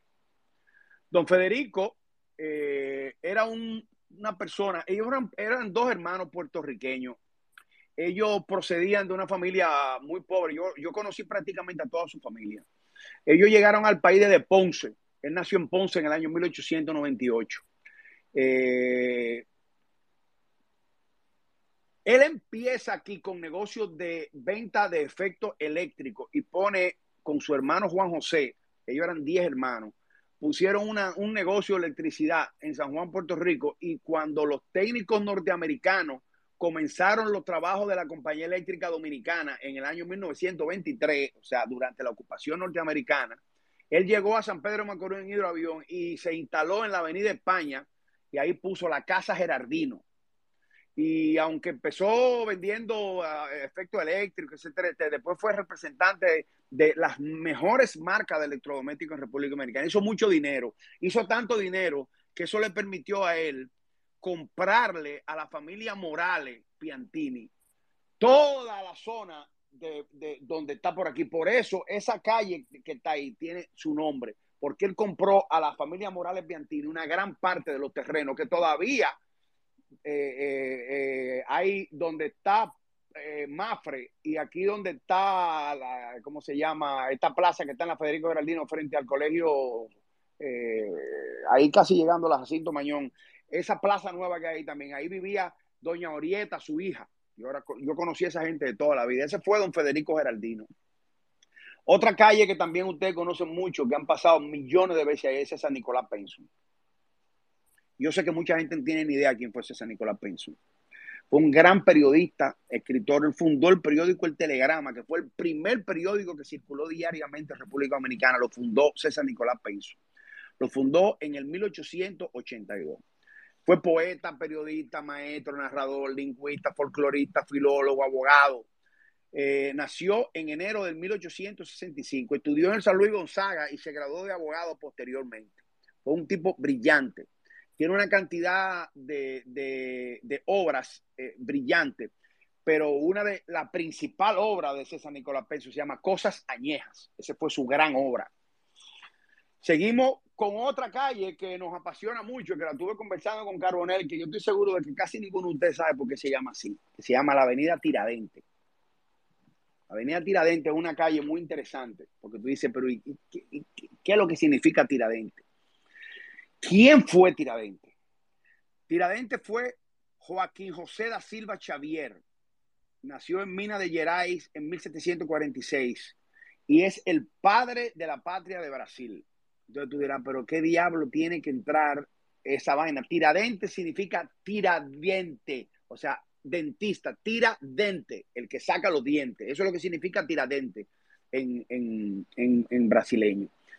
Y la razón por la cual esa avenida se nombró como Tiradente no estuvo motivada en el reconocimiento al, al, padre de la patria de Brasil ni nada de eso, sino eso fue un gesto político de Trujillo, agradecido por el gobierno de Enrico Gaspar Dutra, de Eurico Gaspar Dutra, perdón, que le vendió armamento cuando los Estados Unidos le negaron la venta de armamento a Trujillo porque sabían que Trujillo venía con un régimen despótico.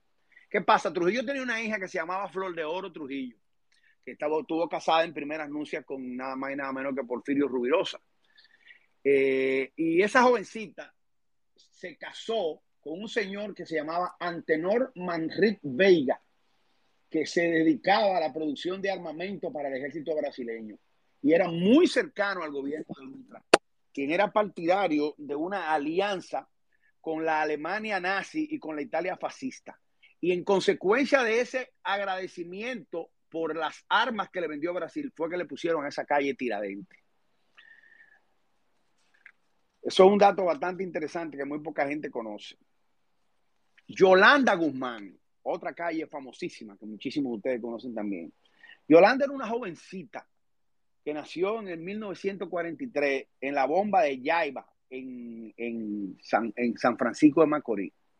Esa niña eh, dejó el campo para venir a trabajar eh, aquí a la capital y eh, era una, se casó a lo, tenía más o menos como 19 años cuando se casó con Rafael Andrés García y tuvieron una niña que se llamaba Ruth que murió.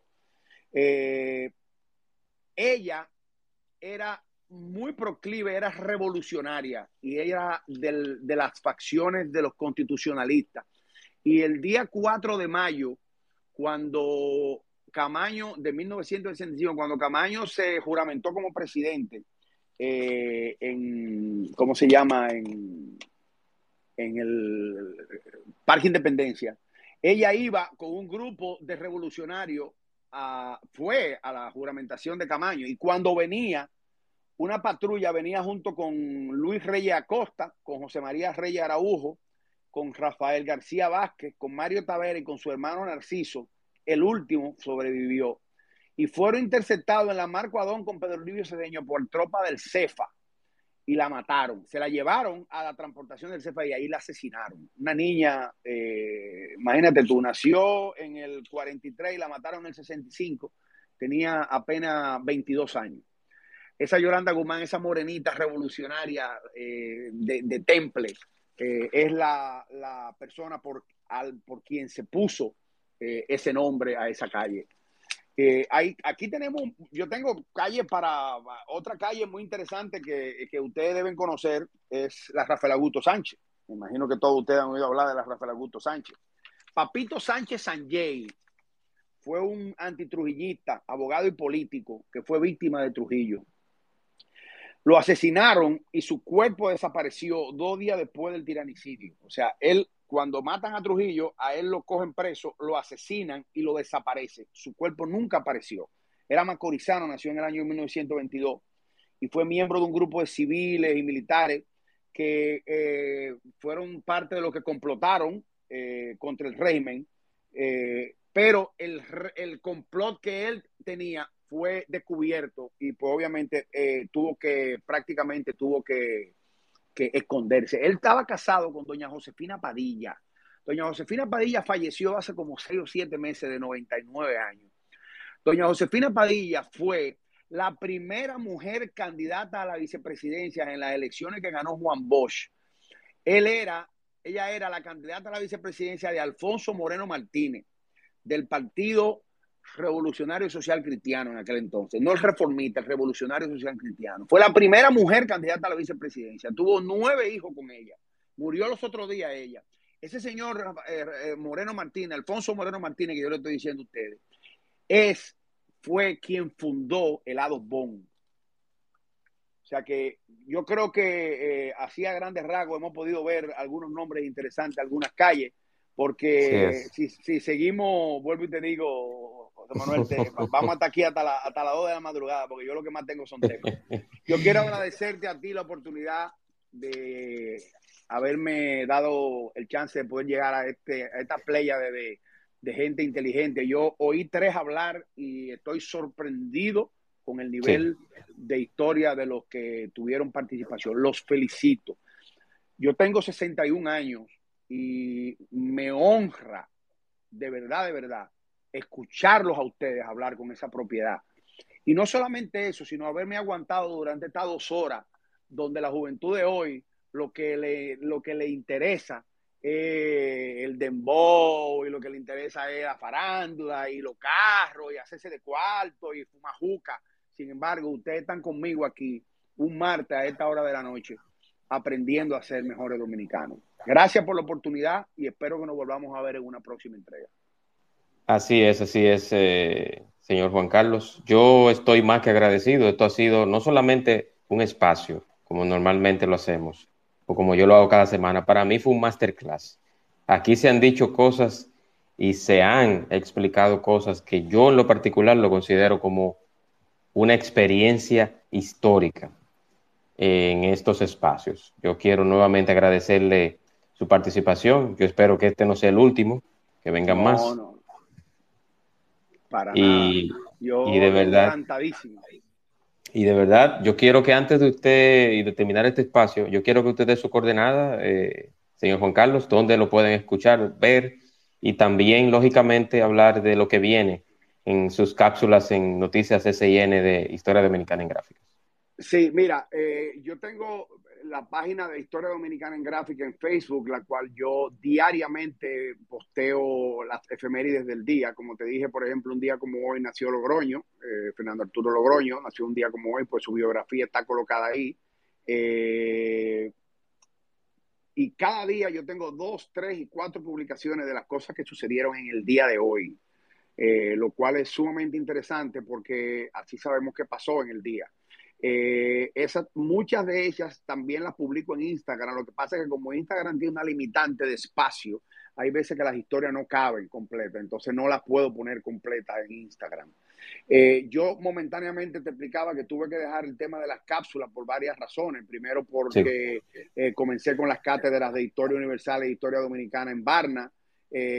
también me he metido en temas de negocio que me, me ocupan mucho tiempo. Me acaba de nacer mi primera nieta. Eh, y eh, en realidad está un, poco complicado, pero el canal ya preparó una plataforma para yo poder grabar desde mi casa las cápsulas y poder seguirlas lunes, miércoles y viernes. Y espero en los próximos uno o dos meses volver con las cápsulas en el programa Noticias y mucho más, que se transmite en color visión de 7 a 8 de la noche todos los días. por favor, por favor, porque ¿usted sabe por qué? Porque yo disfruté mucho disfruté mucho, perdón, las eh, algunas cápsulas suyas sobre los sobre algo en específico del mes. Por ejemplo, si este mes es agosto y es la restauración, usted hace una explicación clara y precisa de la restauración, pero hay algunas que yo tengo que, que la tengo aquí anotada, que la tengo que mencionar. Y aprovechando estos minutitos, me le voy a robar, señor Juan Carlos. Y es, por ejemplo, el suicidio de, de don Antonio Guzmán. Sí la muerte de Trujillo, la transición, la transición de la democracia o, de, o del resurgimiento de la democracia del 65 al 66 y en adelante el tema de la banda colorada, el tema también de los 12 años de Balaguer, o sea, esas oh. cápsulas, esas cápsulas que usted hizo, yo las recuerdo muy bien porque en esos dos minutos, en esos tres minutos, en esos cuatro minutos, usted decía la historia de la A a la Z y eso es muy interesante. Es un trabajo arduo, porque a veces cuando te dan tan poco tiempo, tanta información, meterla y embotellarla no es fácil. Pero definitivamente eh, fue, es para mí una, eh, ¿cómo se llama? Una experiencia riquísima. Yo hice 300 y pico de cápsulas están todas en mi canal de YouTube, Historia Dominicana en Gráficas. Eh, y espero prontamente volverlas a retomar de nuevo, porque eh, ese mismo tema de Antonio Guzmán, para que tú tengas una idea de lo que yo he podido vivir durante mi vida, yo estudiaba medicina cuando me gradué del colegio. Yo me gradué del colegio en el 1979. Yo me gradué del colegio en el, en, el mismo momento que pasó el huracán David. Yo entraba a la universidad en septiembre del 79 y el 3 de septiembre del 79 entró el ciclón David. Y yo empecé a estudiar medicina y estuve estudiando medicina hasta el año 1984. Yo trabajaba, yo era militar, yo era, yo era raso del ejército, de la B compañía del cuartel general, y yo prestaba servicio eh, como estudiante de medicina en el hospital Enrique Ligó Seara, que estaba al lado de la UAS. Hoy en día es, eh, creo que el Instituto del Cáncer o está uno de la Escuela de Medicina ahí. Eh, y yo estaba de servicio en la emergencia porque los médicos, los oficiales duermen y entonces los estudiantes nos dejaban eh, de amanecida y si llegaba algún caso, pues nosotros le avisábamos a ellos para que ellos vinieran. En el momento en que Antonio Guzmán entró a la sala de emergencia y a mí me tocó recibir el cadáver. Lo que pasa es cuando tan pronto, él, llegó vivo a la emergencia. Entonces, cuando él trataban de cogerle una vena, porque él llegó, el, tiro fue en la cabeza, él venía desangrándose y él llegó vivo. Y cuando tratábamos de ponerle el suero, él, él, te, empujaba la mano para que no lo, porque él quería morir. Y entonces ahí obviamente llegaron todos los oficiales y, los estudiantes tuvimos que tirar a un lado. Pero yo estuve en el momento en que el presidente Antonio Guzmán llegó a la emergencia del Enrique Ligo Seara. Eso es una realidad como, como, como, como, que en, como que en el cielo existe Papá Dios. Y una última pregunta, y ya con esto cerramos. ¿Es cierto que José, José Joaquín Puello trató de salvar al presidente? Eh, no fue José Joaquín Puello, fue el doctor Ney Arias Lora. Ney Arias. No fue José, Joaquín Puello. El que, el que lo intervino fue el doctor eh, estuvieron en esa operación el doctor Lozada, Leandro Lozada, estuvo el doctor Díaz Perayón, que era el general Díaz Perayón, que era el, director del hospital, y estuvo el doctor Ney Arias Lora, que sin temor a equivocarme, junto a José Joaquín Puello, que es primo hermano de mi mamá, por cierto, porque yo soy Estefan Herrera y él es Puello Herrera. Puello Herrera. Eh, Ney Arias Lora ha sido uno de los grandes, grandes neurocirujanos y médicos de este país, igual que lo es hoy en día Leandro Lozada, que está vivo todavía, y lo es mi primo, el doctor José Joaquín Puello. Pero quien lo operó a él fue el doctor Ney Arias Lora. Eso es correcto. Hay un, hospital con su nombre ahora mismo. Eh. Eso es correcto, eso es correcto. Está en Santo Domingo Norte. Correcto. Señor Juan Carlos Estefan, muy agradecido, ha sido muy enriquecedor y, y coincido y suscribo a esa, a esa información de Joan, que este ha sido uno de los mejores espacios o el mejor que yo he tenido, que yo he tenido en estos dos años que ya llevamos eh, con cambios constantes sobre el espacio de Juan Manuel en X y ahora en la plataforma de podcast. Quiero aprovechar para invitarles el jueves con Fran Eliagos Olivares. Tendremos el espacio de Panorama Político en RD. Jueves, 8 de la noche, en el espacio de Juan Manuel. Señor Juan Carlos, muchísimas gracias. Gracias a ti. Saludos a todos y bendiciones. Espero que nos volvamos a ver en una próxima cita. Claro que sí, así será. Buena suerte, buenas noches, descansen y hasta la próxima. Hasta la próxima.